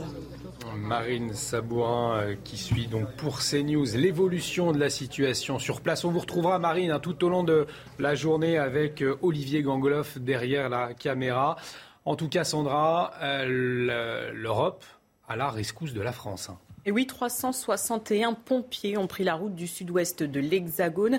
Des dizaines d'autres sont attendus dans les prochains jours avec leurs camions venus de Roumanie, Pologne ou encore d'Autriche. Ils seront répartis sur différents sites. Les explications de Michael Chaillot et Thibault Marcheteau. Allemands, Polonais ou encore des Autrichiens, la solidarité européenne se met en place pour lutter contre les flammes. Hier soir, cette nuit et ce matin, les différents moyens d'action européens se déploient dans l'Hexagone pour lutter contre les feux, comme ce pilote espagnol à Vannes. Nous croyons que nous allions à Bordeaux, mais finalement nous voilà à Vannes. On nous a dit qu'il y avait aussi des feux, que beaucoup de renforts étaient déjà en Gironde. Nous sommes ici pour aider, alors peu importe où nous sommes, si nous aidons, c'est le principal. Avec ces avions supplémentaires, une nouvelle tactique va pouvoir être mise en place tout en gardant une force de frappe plus importante sur tout le territoire. Ces avions euh, vont traiter normalement demain matin l'incendie qui est important dans les, monts d'arrêt, dans le Finistère. C'est un incendie qui a, débuté y a depuis un certain temps. Toutefois, s'il y avait un feu qui était naissant, avec notamment une défense de points sensibles, une défense de ferme, d'un mot, d'une usine, d'une entreprise, on détournerait ces avions en fait de façon à traiter les feux naissants. Et c'est bien toute la tactique qui est employée aujourd'hui en France, c'est de traiter prioritairement les feux naissants de façon à ce qu'ils évitent de prendre de l'ampleur et qu'ils soient quasiment euh, euh, non maîtrisables. Alors que les feux continuent de ravager plusieurs régions de France, d'autres pays européens devraient apporter leur aide aujourd'hui et dans les prochains jours les régions s'organisent, elles, pour euh, réduire le risque d'incendie. C'est le cas de l'île-et-Vilaine, en Bretagne. L'accès dans les bois, les forêts et landes est limité jusqu'à demain. 90 communes sont concernées, euh, piétons et véhicules également. La préfecture souligne que toute infraction sera punie. Puisqu'il faut le dire, hein, Karine, ce sont pas moins de 4, 47 000 hectares de végétation qui sont partis en fumée euh, en 2022. Et les forêts de l'Europe, eh bien, elles se régénèrent moins bien qu'avant, après les, épisodes d'incendie ou bien de sécheresse. C'est ce que révèle une récente étude. Hein. Oui, les forêts du monde entier sont de moins en moins résilientes. C'est la conclusion justement d'une équipe de chercheurs qui ont publié cette étude dans la revue euh, Nature. Alors la résilience, euh, qu'est-ce que c'est? C'est la capacité à se relever après une perturbation ou après une catastrophe. Les chercheurs ont comparé des données issues d'images satellites entre 2000 et 2020. Ils ont constaté que les forêts ne gèrent plus les éléments perturbateurs de la même manière. Alors quand on parle d'éléments perturbateurs, on parle de sécheresse, d'incendie, d'inondation ou encore d'insectes ravageurs. Ils ont constaté également que le taux de mortalité des arbres est de plus en plus élevé chaque année en Amazonie, on le savait déjà, aux États-Unis, en Californie en particulier, mais également en Europe. Et l'un des constats euh, les plus euh, marquants, c'est que les forêts n'arrivent plus à se régénérer, spécialement après un incendie.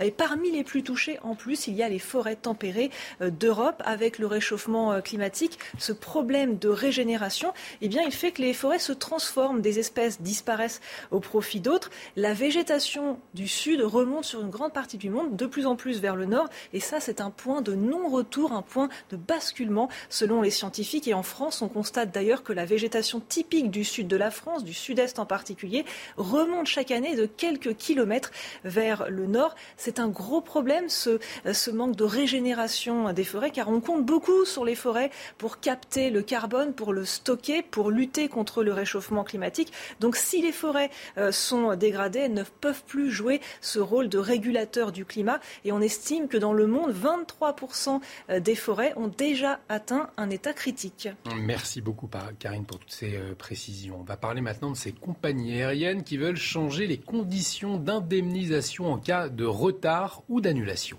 Et oui, aujourd'hui, elles doivent débourser entre 250 et 600 euros par voyageur, une dépense trop importante selon elles, surtout depuis la crise sanitaire.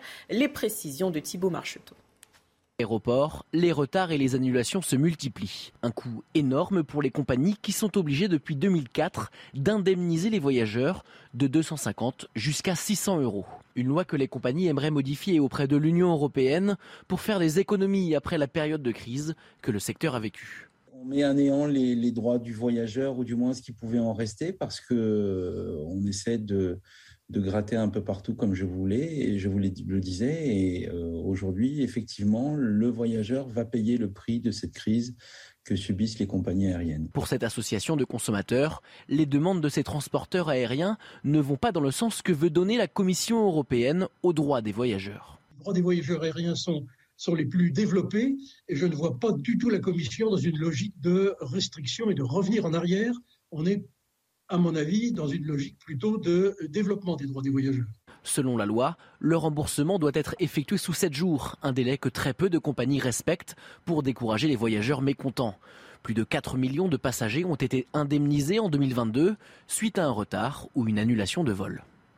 Allez, on va marquer une pause, mais surtout, restez avec nous, puisque dans un instant, on va prendre la direction de la réserve africaine de Sijan. On va retrouver euh, Jean-Luc Thomas. C'est un parc animalier exceptionnel, notamment par sa superficie. On le verra. De retour sur le plateau de la matinale. Dans un instant, on va prendre la direction de la réserve africaine de Sijan, un parc animalier avec une superficie exceptionnelle. Jean-Luc Thomas nous dira tout, mais avant, le rappel des titres avec vous, Sandra. Refus d'obtempérer à Paris. L'automobiliste condamné, il est passé en comparution immédiate hier. Il a écopé de deux ans d'emprisonnement, dont un avec sursis. L'autre a été aménagé en semi-liberté. Un véhicule de police avait percuté sa voiture ce lundi pour arrêter sa course. Jean-Jacques Sampé décédé hier à l'âge de 89 ans. Le dessinateur français était connu pour ses illustrations du petit Nicolas. Il avait créé ce personnage avec René Goscinny en 1959. Il a aussi réalisé des centaines de dessins de presse humoristiques. En Russie, Marina Ovsianikova a signé à résidence jusqu'au 9 octobre prochain. Interpellée mercredi à son domicile, elle risque jusqu'à 10 ans de prison. Elle est accusée d'avoir discrédité l'armée. La journaliste s'est faite connaître en dénonçant l'offensive russe en plein journal télévisé. C'est notre fil rouge donc ce matin, la découverte de ce parc animalier exceptionnel par sa superficie. Il permet aux animaux de rester sauvages et d'avoir un comportement euh, naturel. C'est la réserve africaine de Sijan. Vous êtes sur place, mon cher Jean-Luc Thomas. Une grande superficie qui avait d'ailleurs permis l'accueil d'animaux du zoo d'Arcachon hein, suite aux incendies.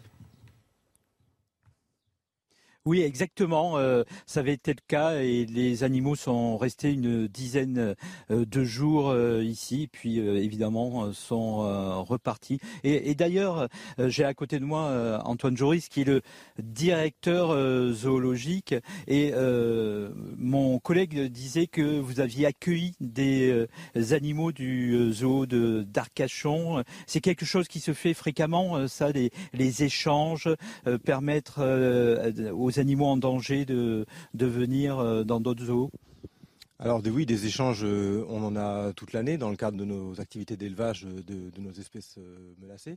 Après, pour Arcachon, c'était très différent. C'était vraiment une procédure exceptionnelle qui s'était jamais faite auparavant en France, donc d'un accueil en urgence. Pour nous, c'était 11 animaux, mais il y en a eu plus de 300 qui ont été placés en moins de 48 heures dans différents parcs en France. Et euh, donc vous, vous êtes directeur zoologique. C'est quoi votre métier en fait? Alors le, directeur zoologique, c'est la personne qui supervise les activités euh, zootechniques, donc d'élevage euh, des animaux, d'hébergement des animaux, le bien-être des animaux, voilà, au sein d'une entreprise comme celle-ci. Donc en ce qui nous concerne, c'est à peu près une cinquantaine de soigneurs animaliers, euh, trois vétérinaires, quelques biologistes. Et voilà, mon, rôle, c'est de, superviser leurs activités. J'imagine que c'est euh, très compliqué quand, euh, quand on voit la surface, quand on voit le nombre d'animaux présents ici.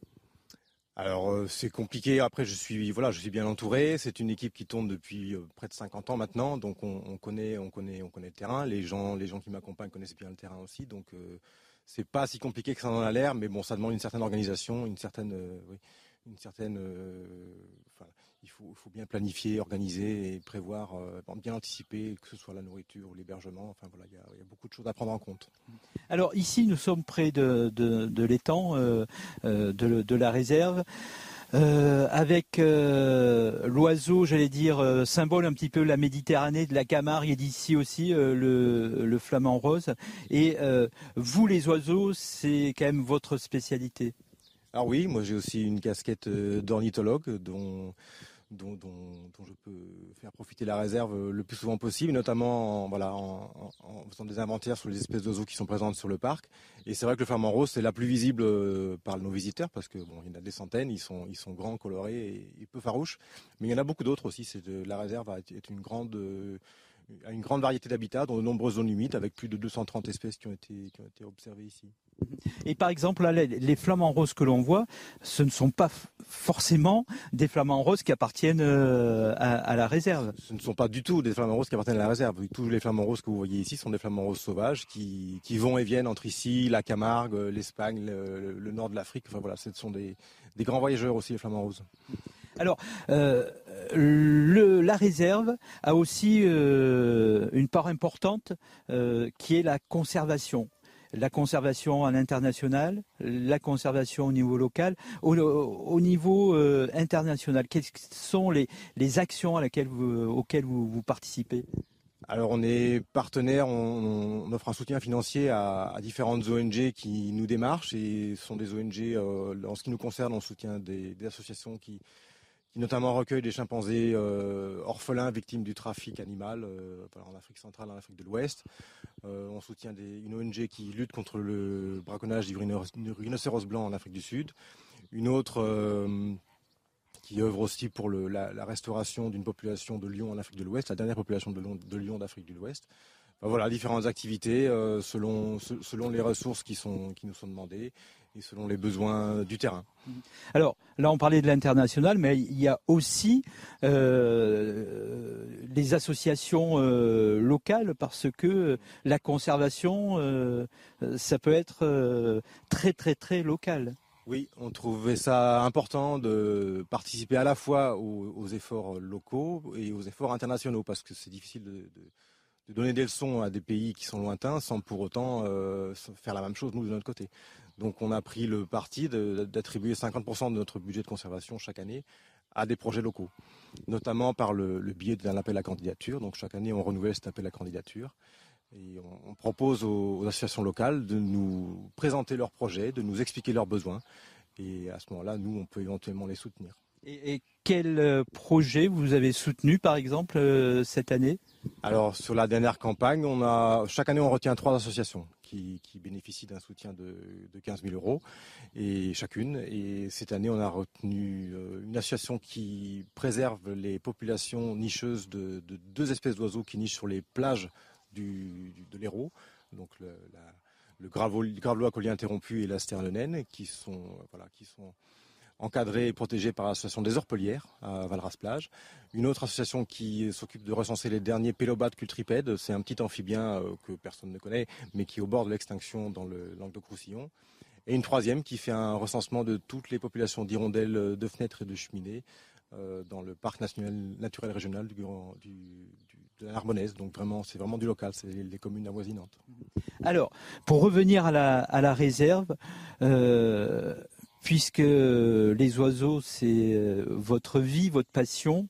Euh, quel est euh, pour vous votre, oiseau totem préféré là, sur, le, sur le parc, soit dans la volière, soit à l'extérieur? Alors je vais avoir du mal à vous sortir une espèce, mais moi j'ai une grande admiration pour les oiseaux migrateurs qui sont capables d'effectuer deux fois par an des, distances de 2, 3, parfois 6, 10 000 km aller-retour. Donc ce serait, je sais pas, peut-être plutôt tous les, tous les limicoles migrateurs comme euh, les, les avossettes, les bécassos, les, les chevaliers, ces, espèces-là. Voilà donc euh, pour toute la partie, on va dire, euh, autour des, des, oiseaux. Et puis tout à l'heure, on ira voir des animaux plutôt grands. Merci beaucoup Jean-Luc. On a hâte hein, de, de, découvrir ces animaux à, à 8h45 donc. Jean-Luc Thomas avec Corentin Béliard, sans transition aucune. On va parler d'économie avec vous. Ah, c'est la bonne humeur qui règne euh, après ce, petit détour dans, ce euh, zoo. Euh, on va parler d'économie puisque les compagnies aériennes locaux connaissent un rebond spectaculaire hein, cet été, au point de retrouver un niveau similaire, voire supérieur, avant celui de la crise aérienne.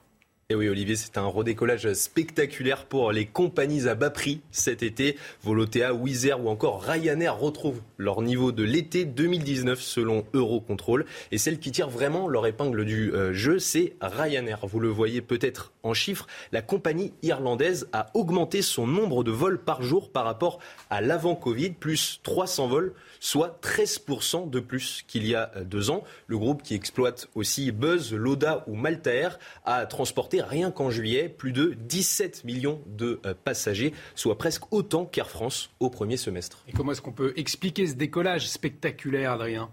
Eh bien, elle s'explique d'abord par leur positionnement. Les compagnies locaux sont omniprésentes sur les petits courriers et lorsque l'on veut se rendre par exemple dans le sud de l'Europe, comme en Grèce, au Portugal ou en Espagne, des destinations très prisées euh, cet euh, été, eh les touristes privilégient les prix bas et donc ces compagnies euh, low cost. Dans le même temps, les compagnies aériennes comme Air France misent beaucoup sur les longs courriers et pâtissent de restrictions encore présentes dans certains pays, notamment en Asie. Et puis il y a aussi de bons investissements qui ont été faits par ces compagnies, Adrien et oui, la plupart de ces compagnies low cost ont toutes agrandi leur flotte et ouvert de nouvelles lignes depuis euh, deux ans. Fin juillet, par exemple, EasyJet a commandé 56 Airbus à 320. Vueling a triplé ses lignes depuis Orly. Et Ryanair a ouvert une quatrième base à Beauvais. Mais le groupe irlandais ne veut pas s'arrêter là et ambitionne de monter à 225 millions de passagers d'ici à 2026. Ce serait 50% de plus qu'avant la pandémie. Ryanair deviendrait ainsi le numéro un mondial dans le secteur du, transport aérien. Merci beaucoup Adrien pour toutes ces précisions. On va marquer une pause et dans un instant on va parler de l'éducation nationale qui prépare la rentrée, euh, même si euh, les écoliers, les collégiens, les lycéens sont en vacances. Euh, on va en parler dans un instant avec vous, Émeric Guisset. D'accord de retour sur le plateau de la matinale, l'éducation nationale, je vous le disais, qui prépare la rentrée. Le gouvernement a d'ailleurs augmenté le budget 2023. Il veut mettre à plat euh, les conditions d'exercice du métier euh, d'enseignant. C'est en tout cas euh, cette rentrée un chantier délicat, Émeric. Hein. Oui, un chantier délicat parce que l'école est le nouveau territoire perdu de la République. Euh, depuis des années, l'école est gérée de manière financière et administrative alors qu'elle est le ciment de la République. Elle doit rendre concrète la promesse révolutionnaire et républicaine de l'égalité des chances et de la méritocratie. Actuellement, l'école était une institution de tous les possibles, de toutes les promesses où, le fils d'ouvrier pouvait devenir haut fonctionnaire. Mm. Mais finalement, aujourd'hui, l'école est devenue un territoire perdu et abandonné de la République on injecte des milliards aux frais du contribuable euh, pour que les élites se donnent bonne conscience, mais on peine à avoir des résultats concrets.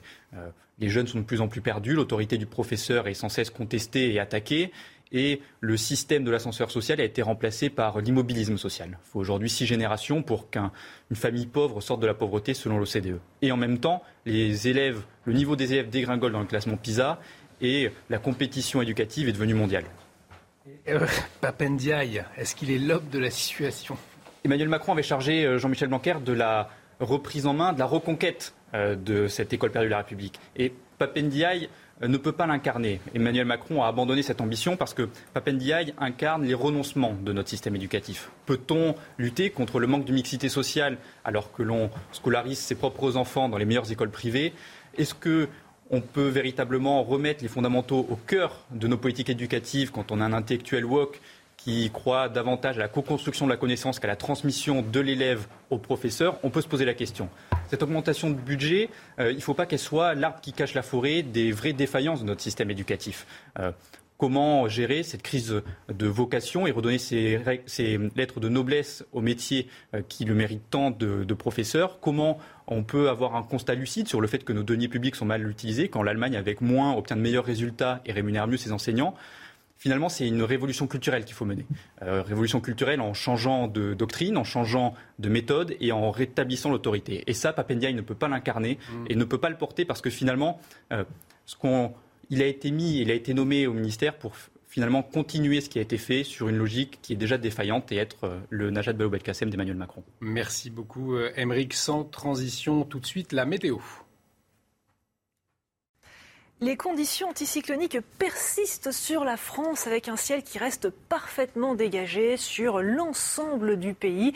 Tout au plus quelques brumes brouillards sur l'Aquitaine et quelques entrées maritimes simplement sur la Méditerranée. Cet après-midi, toujours ce ciel bleu-azur partout, toujours ce flux d'est-nord-est qui ramène un air sec sur les trois quarts du pays. Attention aux quelques orages comme hier qui se forment sur les Pyrénées et sur les Alpes du Sud. Ils peuvent être localement assez forts. Les températures sont caniculaires je vous rappelle qu'il y a une vigilance orange pour l'ouest du pays, 39 à 40 degrés, peut-être même 41 degrés possible très localement euh, aujourd'hui, jusqu'à 36 sur la Bretagne, 34 sur Paris, 34 également en direction de l'île. Des températures plus, plus classiques par contre pour le sud-est avec 29 euh, du côté de Nice et de Cannes pour les prochains jours. Attention, ce pic de chaleur qui se produit ce vendredi se prolonge samedi. Ce sont les deux journées les plus chaudes de la semaine avec un temps qui commence à se dégrader euh, par l'ouest. Ce sont les prémices de la dégradation orageuse que l'on aura dimanche. Dimanche, journée à haut risque avec des orages peut-être violents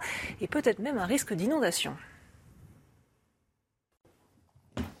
De retour sur le plateau de la matinale, bienvenue euh, si vous nous rejoignez à la une de l'actualité de ce vendredi 12 août. Le méga-feu en Gironde qui se poursuit en deux jours, il a ravagé 7400 hectares de forêt. Et cette information CNews, plusieurs personnes ont tenté de mettre le feu cette nuit dans le secteur de Loucha. Les gendarmes présents sur place sont vigilants. On sera avec Marine Sabourin et Olivier Gangloff en direct d'Ostens. Jean-Luc Glaise, le président du département de Gironde, euh, sera également en liaison avec nous dans un instant. L'Europe euh, au secours de la Gironde et des Landes. Pour la première fois, les pompiers français reçoivent l'aide de leurs voisins européens avec 361 soldats du feu venus de l'Allemagne, de la Pologne et de la Grèce et des véhicules et des avions également en renfort pour aider les Canadaires déjà engagés. Après l'interpellation spectaculaire de la police filmée à Paris, la justice condamné, a condamné le conducteur pour refus d'obtempérer aggravé. Il écope de deux ans de prison, dont un avec sursis, une peine ferme aménagée en semi-liberté. Les incendies en France, donc, et la situation qui est toujours aussi critique en Gironde. En deux jours, plus de 7400 hectares ont déjà brûlé dans le département. Et cette information CNews, des personnes ont tenté de mettre le feu cette nuit dans le secteur de Loucha. Les gendarmes présents sur place restent vigilants. Les pompiers, eux, se battent jour et nuit pour tenter de stopper la progression des flammes. On fait le point avec Adrien Spiteri. Au cœur du brasier, les pompiers continuent leur lutte contre les flammes. En Gironde, le vent et les fortes chaleurs favorisent la progression de l'incendie, comme ici dans cette forêt d'Austins totalement ravagée par le feu. Sur terre ou dans les airs, la mobilisation est totale. Mais selon le dernier bilan de la préfecture de Gironde, plus de 7000 hectares ont déjà brûlé depuis mardi, soit 22 000 depuis le début de l'été. Face à cette situation, plus de 10 000 personnes ont été évacuées, dont 2 000 dans les Landes. Des habitants qui apportent leur soutien aux pompiers, épuisés par la lutte.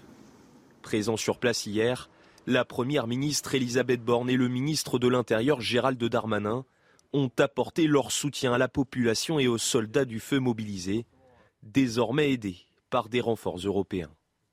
Ces feux qui repartent donc en Gironde, on l'a vu, dans la région de Landiras. Ce matin, on va vous emmener au plus près des incendies en compagnie des pompiers. Sur place, les soldats du feu n'ont pas une minute de répit. Voyez ce reportage de Marine Sabourin et d'Olivier Gangloff avec le récit de Solène Boulan. Dans un ciel nappé de gris, cet avion bombardier largue un liquide rouge sur les végétaux. De l'eau mélangée à un additif censé retarder l'apparition des flammes. Car ici, le chantier est colossal pour les pompiers qui combattent jour et nuit les reprises de feu, toujours incontrôlables. Le feu est très virulent, euh, difficile à arrêter, difficile à, cerner. S'il y a un feu de cime, ça devient très très compliqué pour nous. Je suis désolé, je suis obligé de vous laisser. Donc là, il y a Jérôme En bord de route, des centaines d'arbres ont déjà été coupés pour éviter que le feu ne passe de l'autre côté. Car en 20 minutes, il a déjà progressé sur plusieurs centaines de mètres. L'illustration est derrière nous, euh, un feu en évolution, un feu qui nous oblige à la faveur des conditions climatiques qui elles-mêmes changent continuellement à redéfinir notre, notre stratégie, nos postures opérationnelles. Beaucoup de fatigue, euh, fatigue physique bien évidemment, hein, euh, fatigue musculaire. Pour autant, détermination euh, inchangée, inébranlable.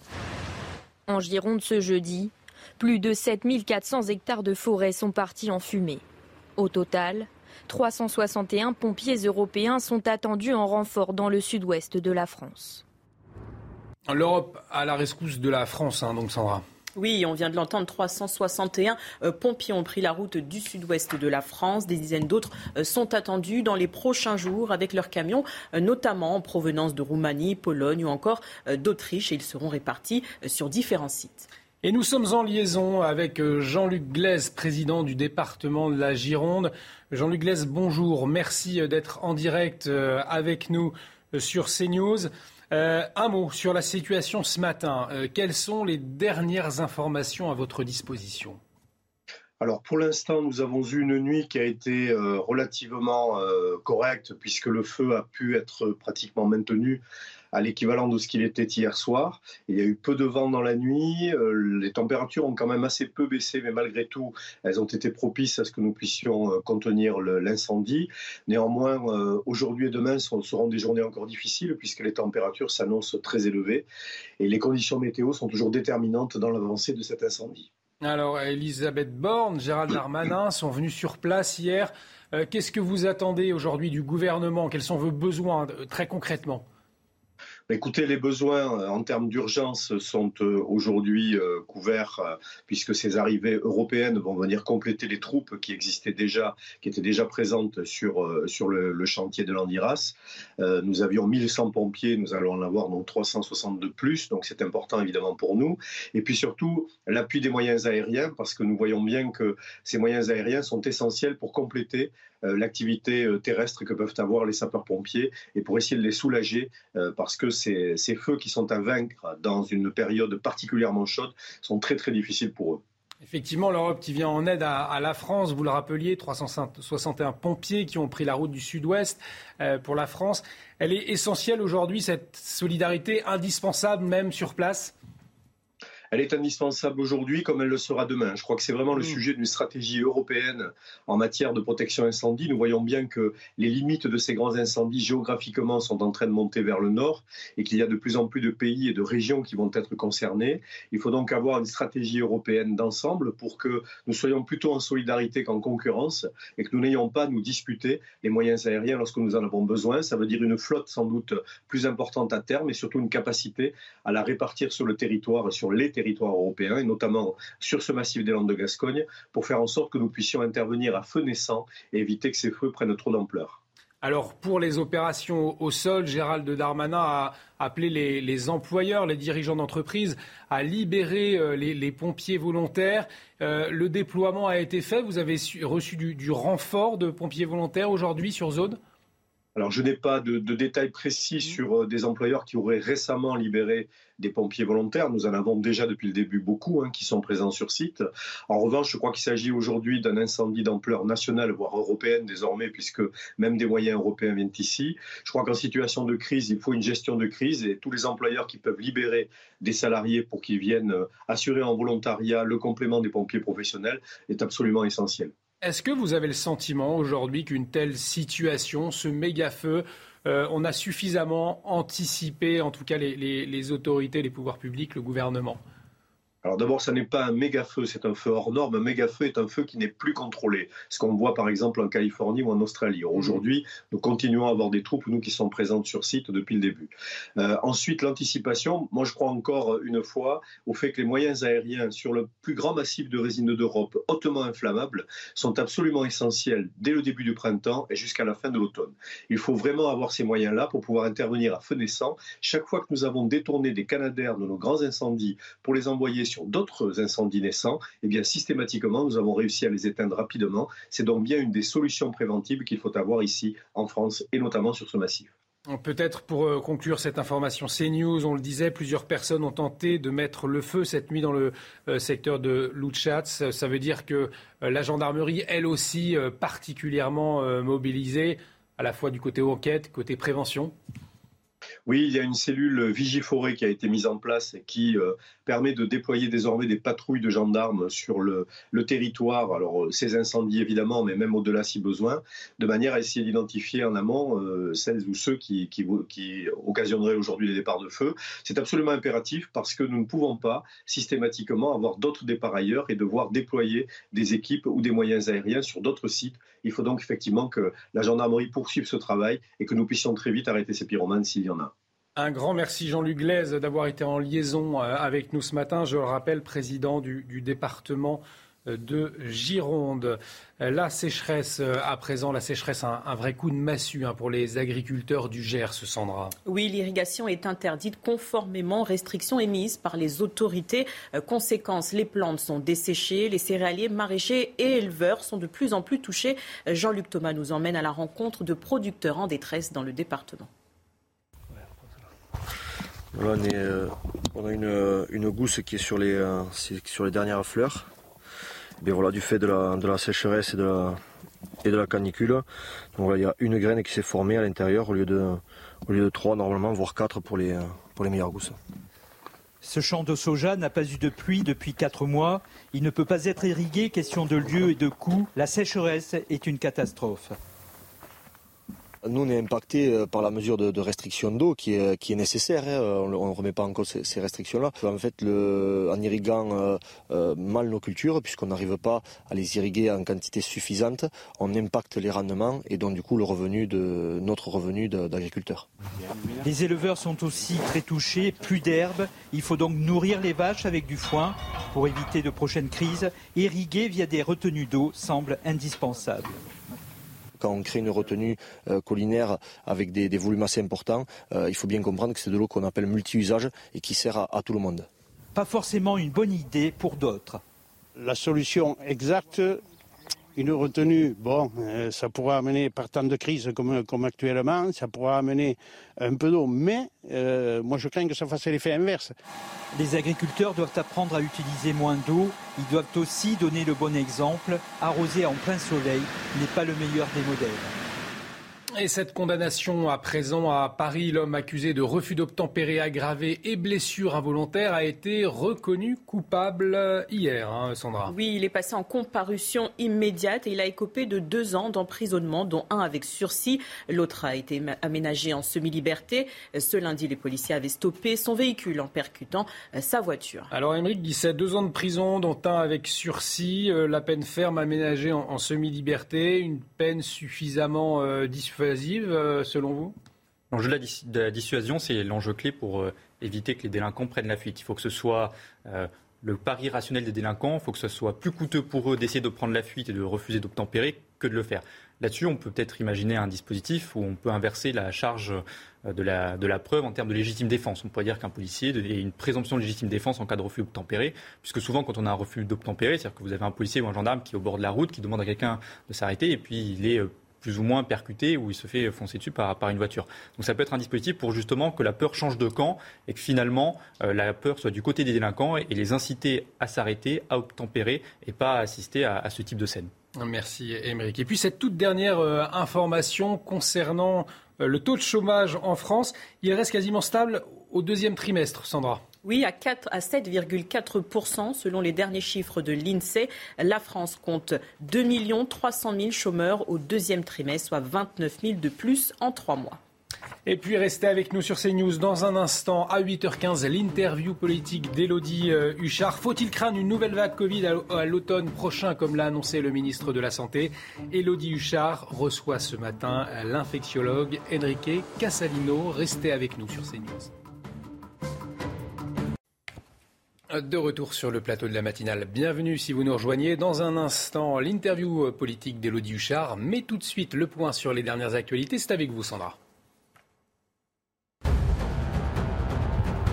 Certains départements anticipent le risque d'incendie. C'est le cas de l'île-et-Vilaine en Bretagne. L'accès dans les bois, forêts et landes est limité jusqu'à demain. 90 communes sont concernées, piétons et véhicules également. Toute infraction sera punie selon la préfecture.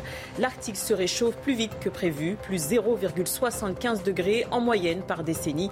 C'est près de 4 fois plus vite que le reste de la planète ces 40 dernières années. L'étude a été publiée hier dans la revue du groupe Nature. Le directeur de l'Agence internationale de l'énergie atomique lance une alerte. Selon lui, l'heure est grave à la centrale nucléaire de Saporidja en Ukraine. Il a demandé un accès immédiat au site pour inspecter la centrale, mission que l'Ukraine et la Russie s'accusent mutuellement d'empêcher. Et c'est donc l'heure de l'interview euh, politique. Bonjour Elodie, ce matin vous recevez euh, l'infectiologue Enrique Casalino. Bonjour Olivier, bonjour à tous. Bonjour à vous, professeur Casalino, infectiologue. On va commencer par un peu de pédagogie. Euh, aujourd'hui, 19 départements placés en vigilance orange canicule. Est-ce que vous pouvez rappeler à nos téléspectateurs les bons comportements quand il fait aussi chaud? Je pense qu'il faut rappeler qu'il faut surtout s'occuper des personnes fragiles, les personnes âgées, les personnes qui ont des pathologies chroniques. Il y a un conseil de prudence qui est d'éviter de faire du sport lorsque vous êtes dans une zone où il fait très chaud. Vous vous exposez inutilement, même si vous êtes jeune et en pleine santé. Et pour les personnes âgées, pour les personnes fragiles, il faut leur donner à boire. Même s'ils n'ont pas soif, il faut leur donner à boire. Passez des coups de fil, renseignez-vous pour vos proches. Et au moindre doute, demandez l'intervention, demandez un conseil, soit vous appelez le 15, soit rendez-vous à votre service d'urgence. Nous sommes là pour ça. Nous nous occuperons de cette personne, nous ferons une évaluation et on vous rassurera si besoin et si nécessaire. Il vaut mieux intervenir très tôt que laisser les choses évoluer. Ça peut être extrêmement grave. Merci pour ces bons conseils qu'il est toujours nécessaire de rappeler. On va redire un mot euh, du Covid. Certains de vos collègues estiment qu'en septembre ou à l'automne, on pourrait avoir un retour de l'épidémie. Est-ce que vous êtes inquiet quant à une nouvelle vague? Il ne faut jamais être inquiet. La peur, euh, l'inquiétude ne sont pas source de bons conseils, mais nous devons être réalistes. Il suffit de regarder les courbes épidémiques dans d'autres pays, le nombre de décès dans d'autres pays, euh, en Amérique du Sud, en Afrique, euh, en Asie, pour savoir que de toute façon, il va y avoir une repoussée épidémique en Europe, très probablement à partir de l'automne. Donc nous devons être vigilants, garder les bons réflexes et ne pas penser que euh, tout est terminé et que tout est fini. je sais qu'actuellement, bien sûr, et nous le savons tous, La maladie est beaucoup moins mortelle, mais nous devons être vigilants. Il y a des nouveaux variants qui apparaissent. Soyons prudents. Tous, il s'agit juste de rester prudents, lucides et surtout faisons attention à nos proches, aux personnes fragiles autour de nous. Concernant euh, les pompiers, on voit ils sont sur le front des incendies depuis euh, plusieurs semaines. Ils commencent à être évidemment euh, très fatigués malgré les renforts. Il y a 5000 pompiers qui ne sont pas vaccinés et donc qui ne sont pas au front. Est-ce qu'il est temps de les réintégrer ou est-ce qu'on peut comprendre que le risque épidémique de diffuser la maladie est trop important? Je pense que c'est une, une question de culture. Lorsqu'on est soignant, tout est fait pour protéger nos patients. Et les pompiers font partie des soignants. Euh, ils ont une mission feu, c'est évident, mais ils ont une mission soin qui est loin d'être négligeable et qui est essentielle. C'est eux qui interviennent auprès d'immensément de Français dans des accidents, euh, lorsqu'ils sont pas bien, lorsqu'ils se sentent très malades. Les personnes très fragiles, c'est souvent les pompiers qui interviennent à domicile et qui les ramènent à l'hôpital. 30% des patients qui arrivent à Bichat, aux urgences, arrive avec les pompiers. Donc euh, vous voyez qu'ils ont une mission de soins incontestable. C'est une culture. Lorsqu'on est soignant, on fait tout pour protéger ses patients. C'est dans ce sens-là qu'il y a une cohérence dans la vaccination. C'est pour protéger ses patients. Est-ce qu'il faut absolument réintégrer 5000 personnes au sein, au sein de quelque chose comme 300 000 pompiers? C'est une goutte dans l'océan, ce n'est pas le problème essentiel, et il vaut mieux respecter la valeur. La valeur, c'est nous sommes des soignants et lorsqu'on est soignant, nous sommes toujours au service de nos patients pour les protéger. On va évoquer maintenant euh, la variole du singe. Il y a euh, trois cas dans un camping du Var. C'est une euh, famille. Ils ont utilisé les infrastructures du camping. L'agence de santé régionale estime qu'il n'y a pas de risque pour les autres campeurs. Est-ce qu'on connaît assez la maladie maintenant pour dire effectivement, même s'ils ont été en contact d'autres campeurs, qu'ils ont utilisé les mêmes infrastructures, a priori pas de risque pour ceux qui les ont côtoyés? Le risque est extrêmement faible, extrêmement faible, puisque nous savons que l'épidémie, ce n'est pas qu'elle soit cantonnée dans une population particulière, c'est une question de parcours simplement. Euh, l'épidémie a débuté dans des populations un peu particulières, mais bien sûr qu'elle va franchir les barrières, mais il faut un contact très étroit, très proche, vraiment euh, dans l'intimité. Ça ne veut pas dire forcément sexuel, mais dans l'intimité. Euh, aller utiliser le même lavabo, euh, se dire bonjour, euh, éventuellement utiliser un même couvert, mais que le couvert elle avait après, le risque paraît extrêmement faible, voire infinitésimal, ce qui ne veut pas dire qu'il ne faut pas être prudent, faire attention et que ces personnes doivent être suivies et qu'à la moindre alerte, on puisse intervenir. Pour l'instant, les professionnels de santé qui n'ont pas été en contact avec euh, des malades ne sont pas vaccinés, mais le ministère explique qu'on pourrait envisager cette vaccination pour les soignants. Il va peut-être euh, falloir en passer par là ou c'est un peu trop tôt pour le dire? Pour le moment, il n'y a pas eu de cas de transmission nosocomiale à ma connaissance où un patient a contaminé un soignant. Euh, les soignants, nous avons l'habitude, on met des gants, on met le masque, on fait attention, on sait garder la distance ce sont des réflexes de base de prévention hospitalière. On se lave les mains, la solution hydroalcoolique. On revient aux choses simples, banales, mais qui font partie d'une culture. Si à un moment, le nombre de cas explosait et il y avait une surpression, une surreprésentation de ces patients à l'intérieur de l'hôpital qui pourrait exposer le personnel de santé, il faudra vacciner, c'est évident. Mais pour le moment, ce sont des formes non graves. Le nombre d'hospitalisations est extrêmement faible. Euh, le risque donc pour le personnel est faible puisque nous sommes en consultation dans des endroits euh, où nous ne sommes, restons pas avec un patient mm. euh, serré, localisé pendant les longues périodes. Le risque est très faible aujourd'hui. Mais il est évident qu'il y a une obligation légale de protéger notre personnel. S'il fallait vacciner, on le fera. Je voudrais qu'on revienne sur six anciens ministres de la Santé qui euh, parlent aujourd'hui au Monde. Le titre Et si c'était à refaire de Jean-François Mattei en 2002 à Agnès Buzyn en 2020. Ils expliquent tout ce qui n'a pas marché pendant 20 ans. C'est un terrible aveu d'échec de ces ministres qui sont succédés au pouvoir Je pense qu'ils ont répondu, ils ont été honnêtes. Mais j'ai lu le, document et j'ai l'impression que c'est la faute des médecins. Mmh. Euh, Excusez-moi. On voit tous un peu la patate chaude. C'est jamais de la faute d'aucun d'entre eux. Voilà, tout le monde se lance la balle et bien sûr, c'est la faute des mandarins, c'est la faute euh, de ci, c'est la faute de l'hôpital, c'est la faute euh, des médecins, c'est le syndicat. Euh, je pense que lorsqu'on est responsable, il faut partir du principe que quoi que ça donne, c'est de ma responsabilité. Lorsque ça va bien, c'est grâce à mes équipes et lorsque ça va mal, c'est de ma responsabilité. C'est ça l'honnêteté, je pense, d'un dirigeant politique ou pas d'ailleurs. Mais là, le, je, viens de le lire et mm. j'ai l'impression qu'on nous fait le reproche aux médecins. Et il y a quand même trois axes qui se dégagent et que je trouve quand même un peu troublants. Le premier, c'est la démographie. Mm. Tout le monde avait compris que le numerus clausus était nul, mais personne ne l'a cassé. Tout le monde tous les ministres qui témoignent expliquent qu'ils se rendaient compte que ça n'allait pas, qu'on a diminué de près de 60% les médecins formés dans les années 90. Tout à fait. Et que maintenant, on est passé de 4 000, on formait 4 000 avant, et maintenant on en forme à peu près 12 000, sauf qu'on a l'air de découvrir la poudre. Ça met 12 euh, ans, 15 ans à former, on met 12 à 15 ans à former un médecin spécialiste. Donc, euh, il y a quand même un problème. Le deuxième problème, c'est, ils disent, ce problème-là de numerus clausus et le fait qu'on a voulu faire plaisir aux médecins et aux syndicats des généralistes, il n'y avait plus de permanence des soins. Les médecins ne font plus de problème de l'organisation des gardes. Écoutez, euh, pour en avoir connu un peu l'époque, euh, il y avait beaucoup moins d'appels hmm. aux permanences de garde, c'était vrai. Et il fallait changer le modèle. Le médecin, dans son cabinet, tout seul toute la nuit, aujourd'hui, hmm. c'est inimaginable. C'est une nouvelle façon de s'organiser. Il y a un problème de sécurité. Il fallait, et ça a été dit, il fallait créer des maisons médicales de garde où ils étaient ensemble, euh, avec des systèmes de garde articulés avec le SAMU, etc. Ça n'a pas été fait. Alors ils disent, j'avais donné des instructions, ça n'a pas fait. Le problème en France, c'est que nous sommes très forts pour faire des diagnostics, mm. mais très mauvais pour les mettre en place, pour mettre en place les solutions. Là, il fallait un peu d'autorité. Juste après, on casse l'autorité. On dit, à l'hôpital, euh, on a cassé l'hôpital avec la T2A, le mode de financement. Mmh.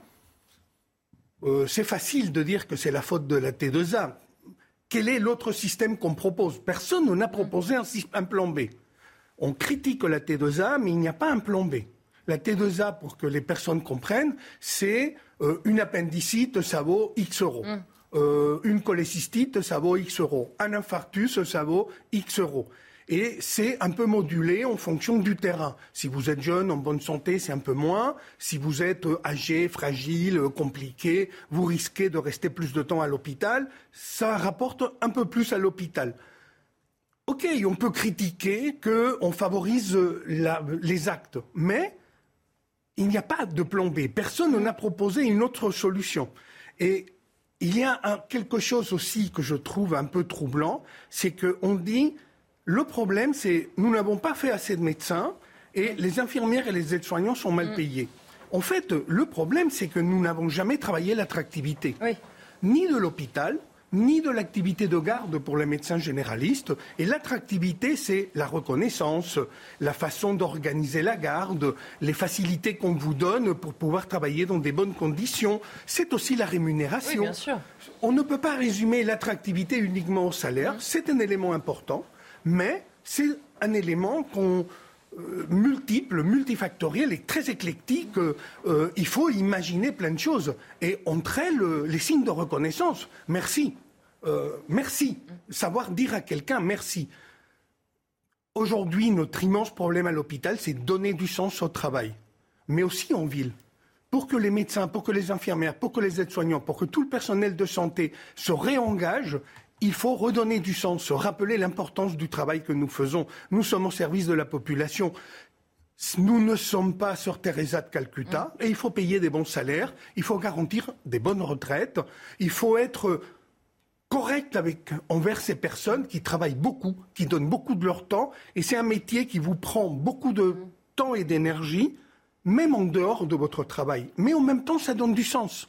Je suis médecin, lorsque je suis à l'hôpital, je suis médecin même dans ma vie privée. Je suis fier de ce que je fais, je suis fier d'être au service des autres. C'est exactement pareil pour tous les soignants. Regardez le sourire des pompiers lorsqu'ils sont sur le feu et ils sont en train de protéger les autres. Ils font ce travail difficile dans un contexte atroce avec un sourire parce que ce métier a un sens puissant pour eux. À l'hôpital, c'est pareil. Dans l'exercice d'un métier de santé, c'est pareil. Mais ça n'empêche qu'il faut donner les moyens et l'environnement positif. Je voudrais qu'on revienne aussi sur cette phrase de Jean-François Mataï, rappelons-le, qui a été ministre en 2002. Il explique quand il est arrivé au ministère, il a trouvé, je cite, les urgences qui étaient déjà à la peine. Le diagnostic du ministre de la Santé, François Braun, est exactement le même. Pendant 20 ans, on a perdu du temps, on n'a rien fait pour les urgences? Euh, je suis urgentiste aussi et je suis responsable de quatre services d'urgence, Bichat-Beaujon, la Riboisière et Saint-Louis, de l'assistance publique hôpitaux de Paris. Le, problème des urgences, c'est que l'hôpital est malade, les urgences ont de la fièvre et frissonnent. Parce que la mission de proximité, la mission d'accueil de la population générale de tout un hôpital est garantie par les urgences. Lorsque l'hôpital est en difficulté, parce qu'on est peu attractif, parce qu'on a du mal à recruter, on a du mal à recruter surtout dans les services avec une grosse pénibilité le cas des urgences, beaucoup de gardes, beaucoup de temps de week-end. Mais surtout, nous devons remplacer et combler les trous dans la raquette d'un système de santé où il n'y a plus de généralistes, où il n'y a plus de permanence de soins, où il y a des déserts médicaux. Et donc tout vient sur les urgences. Les urgences, on ne pourra pas les régler si on ne règle pas la problématique en général de l'hôpital, du système de santé, des articulations entre les acteurs du système de santé.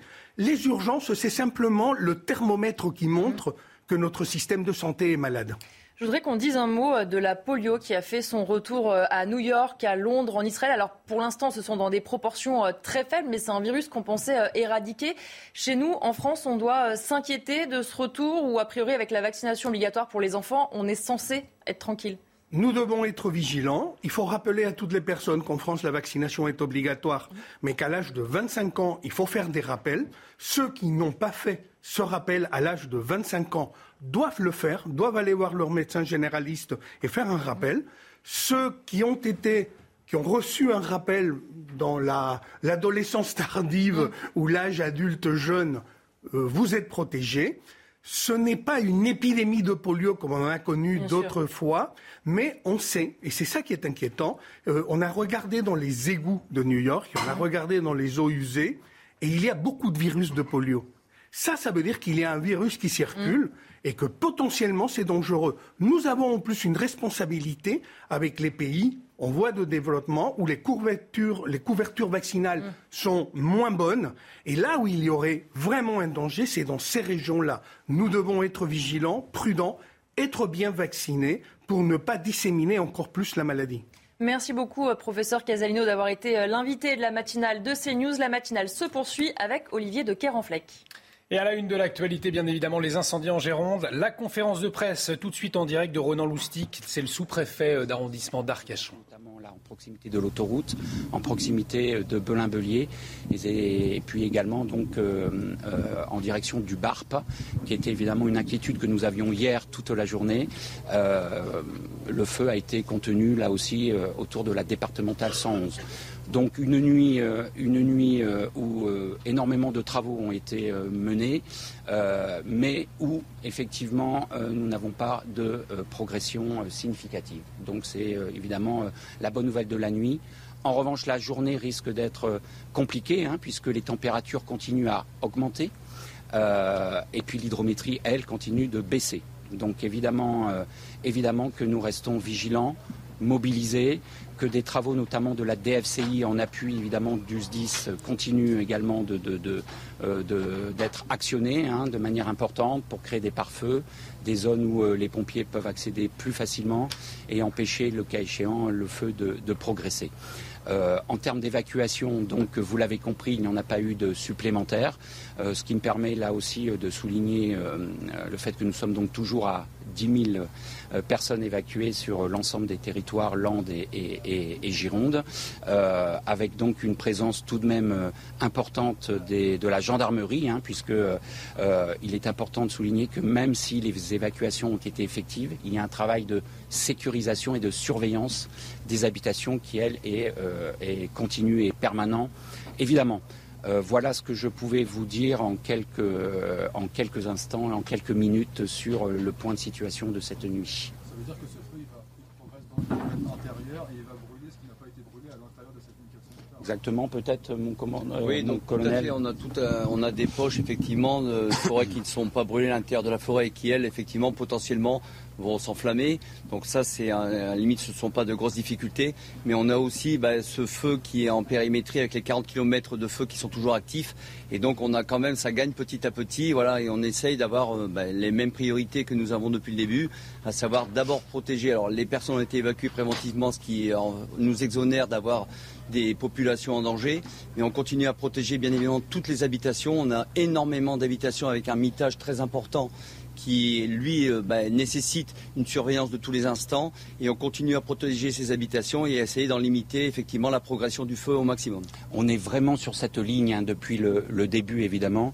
Euh, évacuation préventive, euh, ce qui est évidemment le cas systématiquement pour se donner le temps aussi que les choses se fassent dans le calme, dans une relative sérénité également, euh, toujours, euh, toujours cet objectif-là. Donc, euh, ce qui nous permet aussi aujourd'hui de dire que malgré le nombre important d'évacuations, nous n'avons aucune victime à déplorer et c'est évidemment le plus important. Je tiens également à souligner à nouveau la mobilisation de toutes les équipes. Hein. c'est important, je le dis à chaque fois, mais je me permets vraiment de réinsister. C'est aussi une des forces, une des forces, hein, cette coordination, cette fluidité collective pompiers, gendarmerie, euh, DFCI, euh, euh, l'ONF, l'ensemble de ceux et celles qui concourent à, la lutte contre ce feu.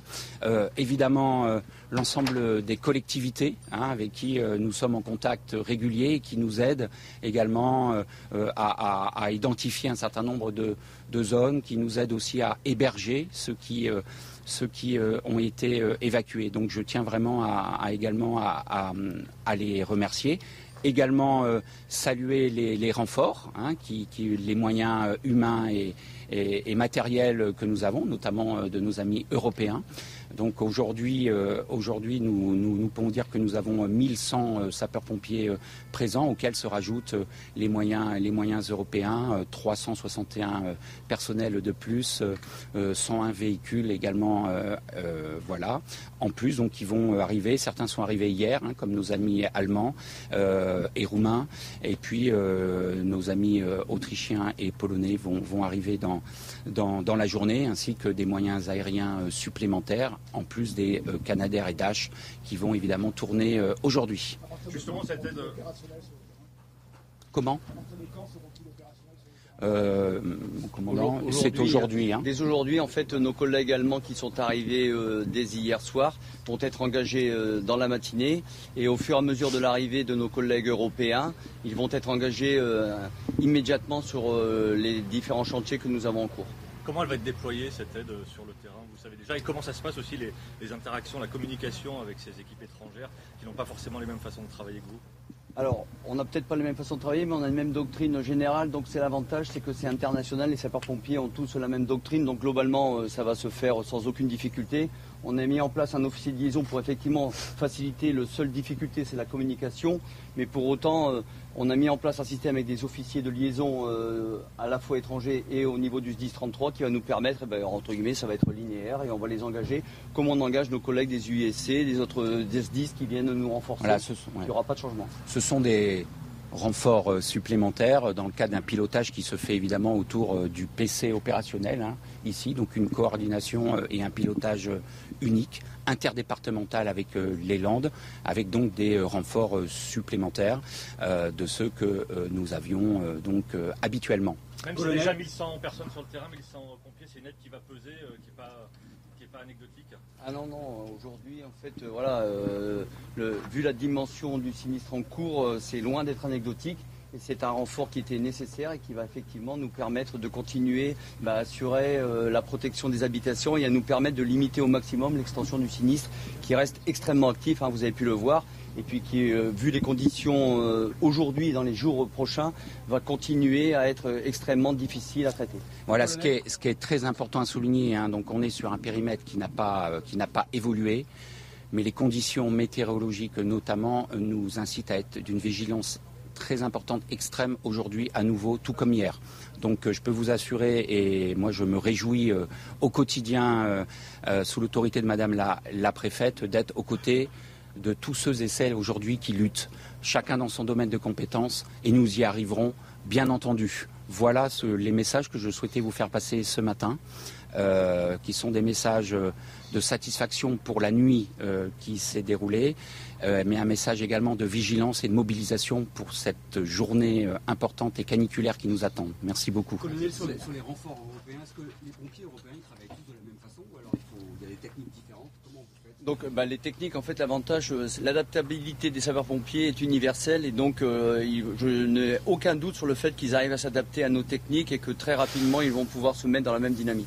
Vous allez les cantonner à un secteur ou Non, non, pas du tout. Euh, comme je vous le dis. Point de situation donc en Gironde que vous venez de suivre en direct de Renan Loustic, le sous-préfet arrondissement d'Arcachon. Pas de progression significative cette nuit, nous a-t-il dit, mais euh, une journée euh, cruciale avec les grosses chaleurs attendues. Et puis euh, le renfort des pompiers allemands dès ce matin, c'est ce qu'a annoncé Olivier Chavat le commandant euh, au poste de secours euh, sur zone. La France, on disait, qui reçoit des, renforts de l'Union européenne pour lutter contre ces incendies. Hein, Sandra Oui, 361 pompiers ont pris la route du sud-ouest de la France. Des dizaines d'autres sont attendus dans la journée avec leurs camions, notamment en provenance de Pologne et d'Autriche. Ils seront répartis sur différents sites. Les explications de Michael Chailloux et Thibault Marcheteau allemands, polonais ou encore des Autrichiens.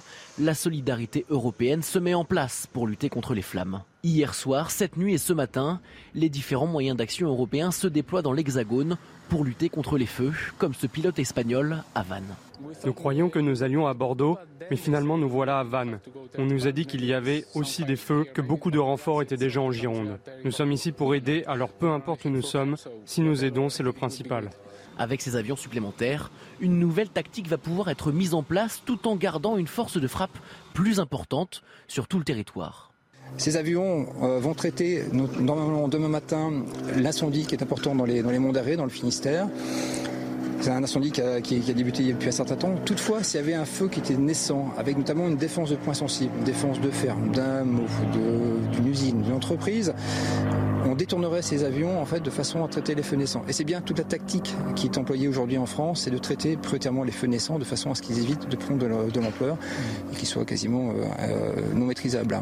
Alors que les feux continuent de ravager plusieurs régions de France, d'autres pays européens devraient apporter leur aide aujourd'hui et dans les prochains jours. Effectivement, on l'a appris il y a un instant, les pompiers allemands euh, déployés euh, dans la matinée en attendant le renfort euh, d'autres, notamment de, Roumanie ou encore de Grèce. Et les régions, elles, qui s'organisent pour réduire justement le risque d'incendie, c'est le cas notamment en Ille-et-Vilaine, c'est en Bretagne. Exactement, l'accès dans les bois, forêts et landes est limité jusqu'à demain. 90 communes sont concernées, piétons et véhicules également. La préfecture souligne que toute infraction sera punie. Et ces forêts en Europe qui se régénèrent moins bien qu'avant après les épisodes d'incendie et, de sécheresse. Karine, c'est ce que révèle une récente euh, étude et une inquiétude aussi. Oui, les forêts du monde entier sont de moins en moins résilientes. C'est la conclusion d'une équipe de chercheurs qui a publié une étude dans la revue euh, Nature. Alors la résilience, euh, qu'est-ce que c'est? C'est la capacité à se relever après une perturbation ou après une catastrophe. Et les chercheurs ont comparé des données euh, issues de satellites entre 2000 et 2020. Ils ont constaté que les forêts ne gèrent plus les éléments perturbateurs de la même manière. Alors les éléments perturbateurs, ce sont les incendies, la sécheresse, les inondations ou encore les insectes ravageurs.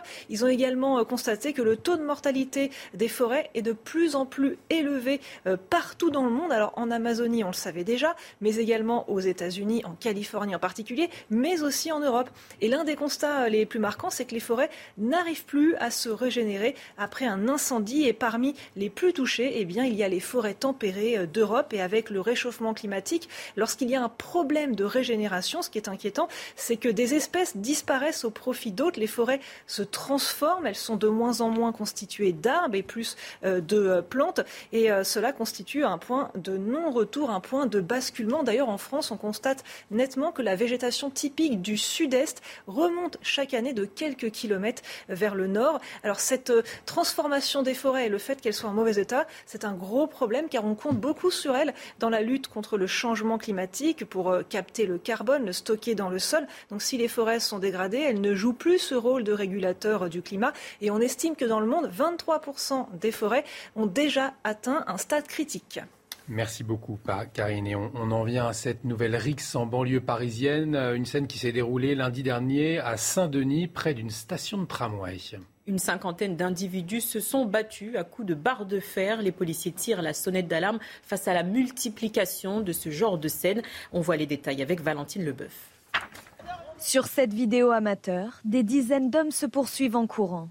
Munis de bâtons et de barres de fer, l'affrontement se déroule sous les yeux des passagers du tramway.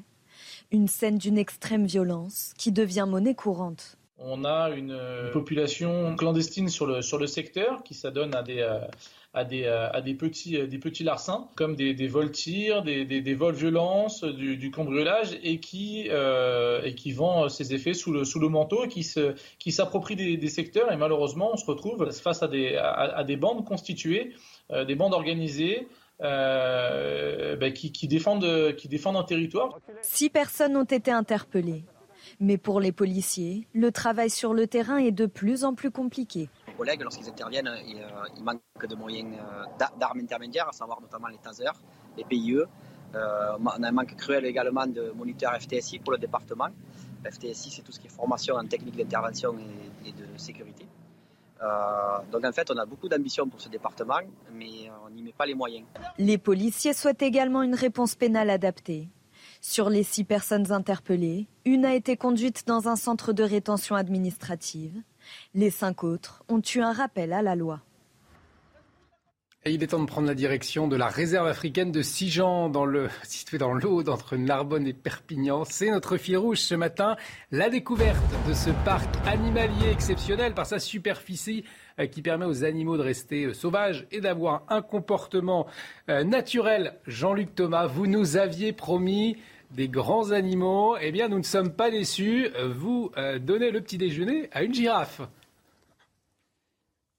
Exactement, je donne le petit déjeuner à une, euh, à une girafe et euh, je vous garantis c'est impressionnant et ça a une force euh, assez, assez incroyable.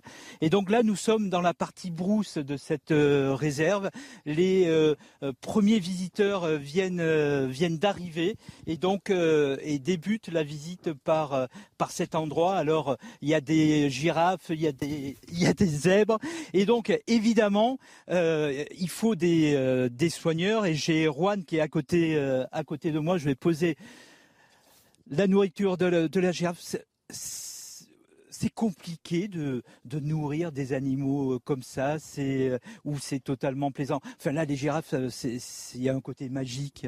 C'est un plaisir de nourrir les girafes, même les autres animaux, ils, sont, ils viennent toujours avec plaisir et on est capable de les, de les, accueillir où ils veulent avec, avec la nourriture, c'est facile de les faire venir. Alors, une girafe, ça mange quoi? Bah, ça mange principalement des feuilles, c'est folivore, donc de l'acacia au milieu naturel. Nous ici on n'en a pas, donc forcément on va couper des branches qu'on a dans le coin, donc c'est principalement du frêne. Et, euh, on le ramène tous les jours euh, des branches de frêne pour qu'elles se régalent. On voit que euh, Maël est en train de donner aussi des légumes, des salades. Richard va peut-être pouvoir aller près de près de Maël. Et donc là, il y a les girafes, mais sur la partie brousse, euh, il y a d'autres animaux. Vous vous occupez de quels autres animaux? Alors la partie brousse, elle est divisée en trois parcs. Euh, on a euh, dans le premier parc un gros troupeau de buffles, d'impala, on a beaucoup d'antilopes. dans le deuxième parc, on a un grand troupeau de gnous aussi, avec des zèbres, des autruches et, pas mal. c'est des grands parcs d'herbivores, donc ils vivent en semi-liberté dans, dans plusieurs, dans pratiquement plus de 30 hectares. Euh, et, dans le dernier parc, on a donc nos girafes, un groupe de mâles, un groupe de femelles, et aussi des antilopes roines euh, qui, peuvent circuler un peu partout. Ces girafes, elles sont originaires d'où? Alors c'est des, girafes, de l'ouest euh, d'Afrique, zone Soudan, Tchad, nord du Cameroun. Et c'est donc la sous-espèce des girafes du nord. J'imagine que le total pour le nourrissage des, 3 tonnes et demie de nourriture par jour. C'est assez incroyable. C'est assez énorme. Rien que nous, déjà à la brousse, on distribue pas mal, pas mal de, kilos. Euh, pour nourrir 30 buffles euh, ou 30 gnous, euh, tous les jours, on a, on a plusieurs dizaines de kilos de grains à, nourrir. Et là aussi, ce que distribuait Maël, c'était des, compléments alimentaires, des grains. Elles ont de la salade aussi un peu en plus pour, pour, compenser un petit peu tout ce qu'elle pourrait avoir dans le milieu naturel.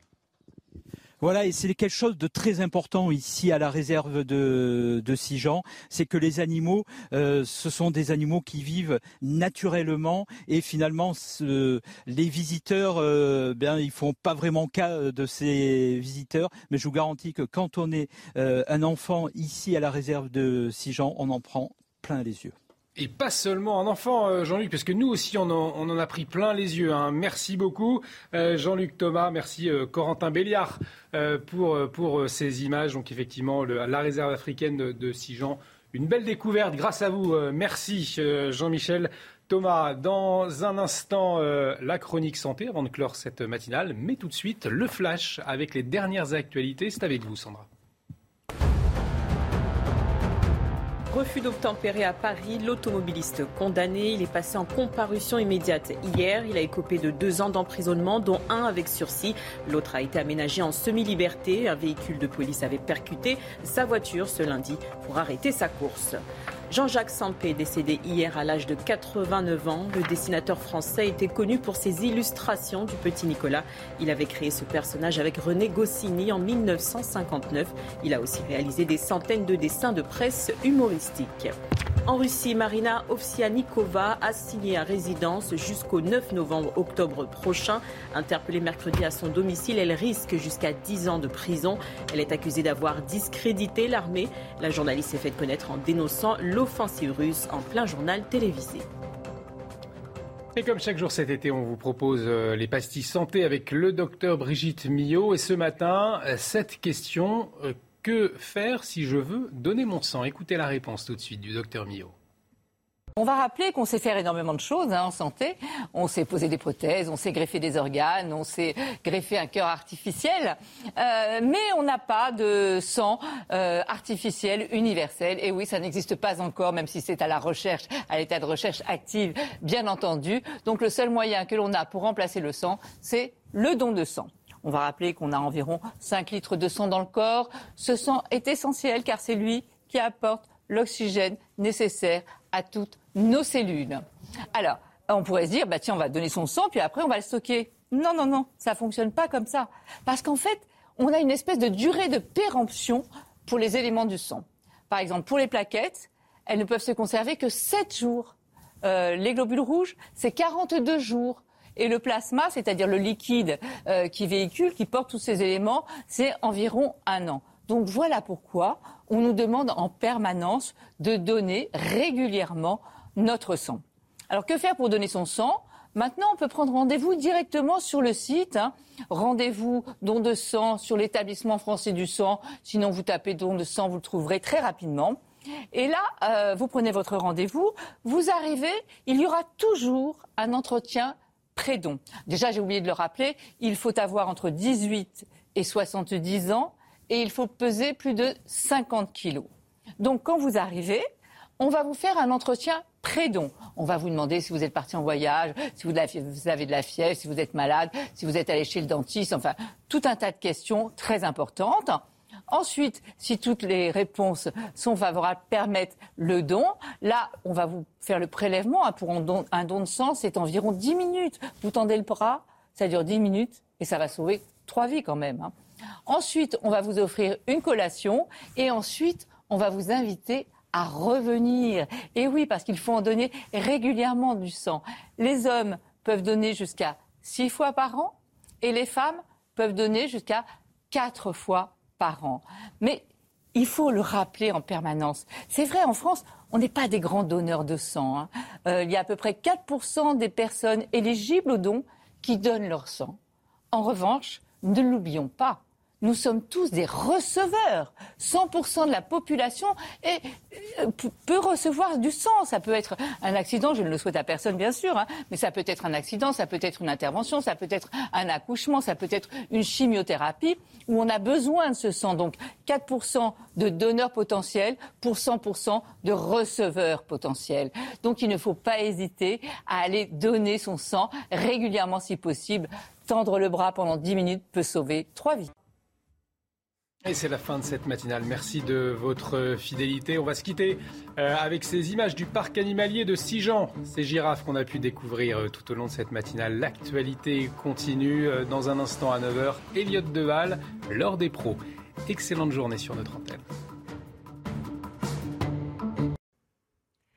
Encore du soleil et des températures caniculaires. Voilà ce qui va marquer votre samedi avec encore ces conditions anticycloniques, ce calme plat, un temps calme sec avec juste quelques nuages le long de l'Aquitaine et parfois un petit développement d'averses, d'orages en direction de la Corse. On voit que ça commence à changer avec l'apport de nuages par l'ouest au cours de l'après-midi. On retrouve à nouveau ce beau temps calme et sec hein, sur 95% du pays. Juste quelques orages encore une fois en montagne euh, sur les Pyrénées et un petit peu plus de nuages. Ce sont euh, les prémices par l'ouest de la dégradation orageuse du lendemain. Les températures restent excessivement élevées encore hein, ce samedi matin jusqu'à 24 euh, localement du côté euh, du golfe du Lion, encore 20 degrés sur la région parisienne et encore 18 sur la pointe bretonne. L'après-midi sera quasiment aussi chaude que celle de ce vendredi. On a deux jours de pic de canicule vendredi et aussi euh, samedi avec 38 à 40 degrés localement possible encore sur le sud-ouest,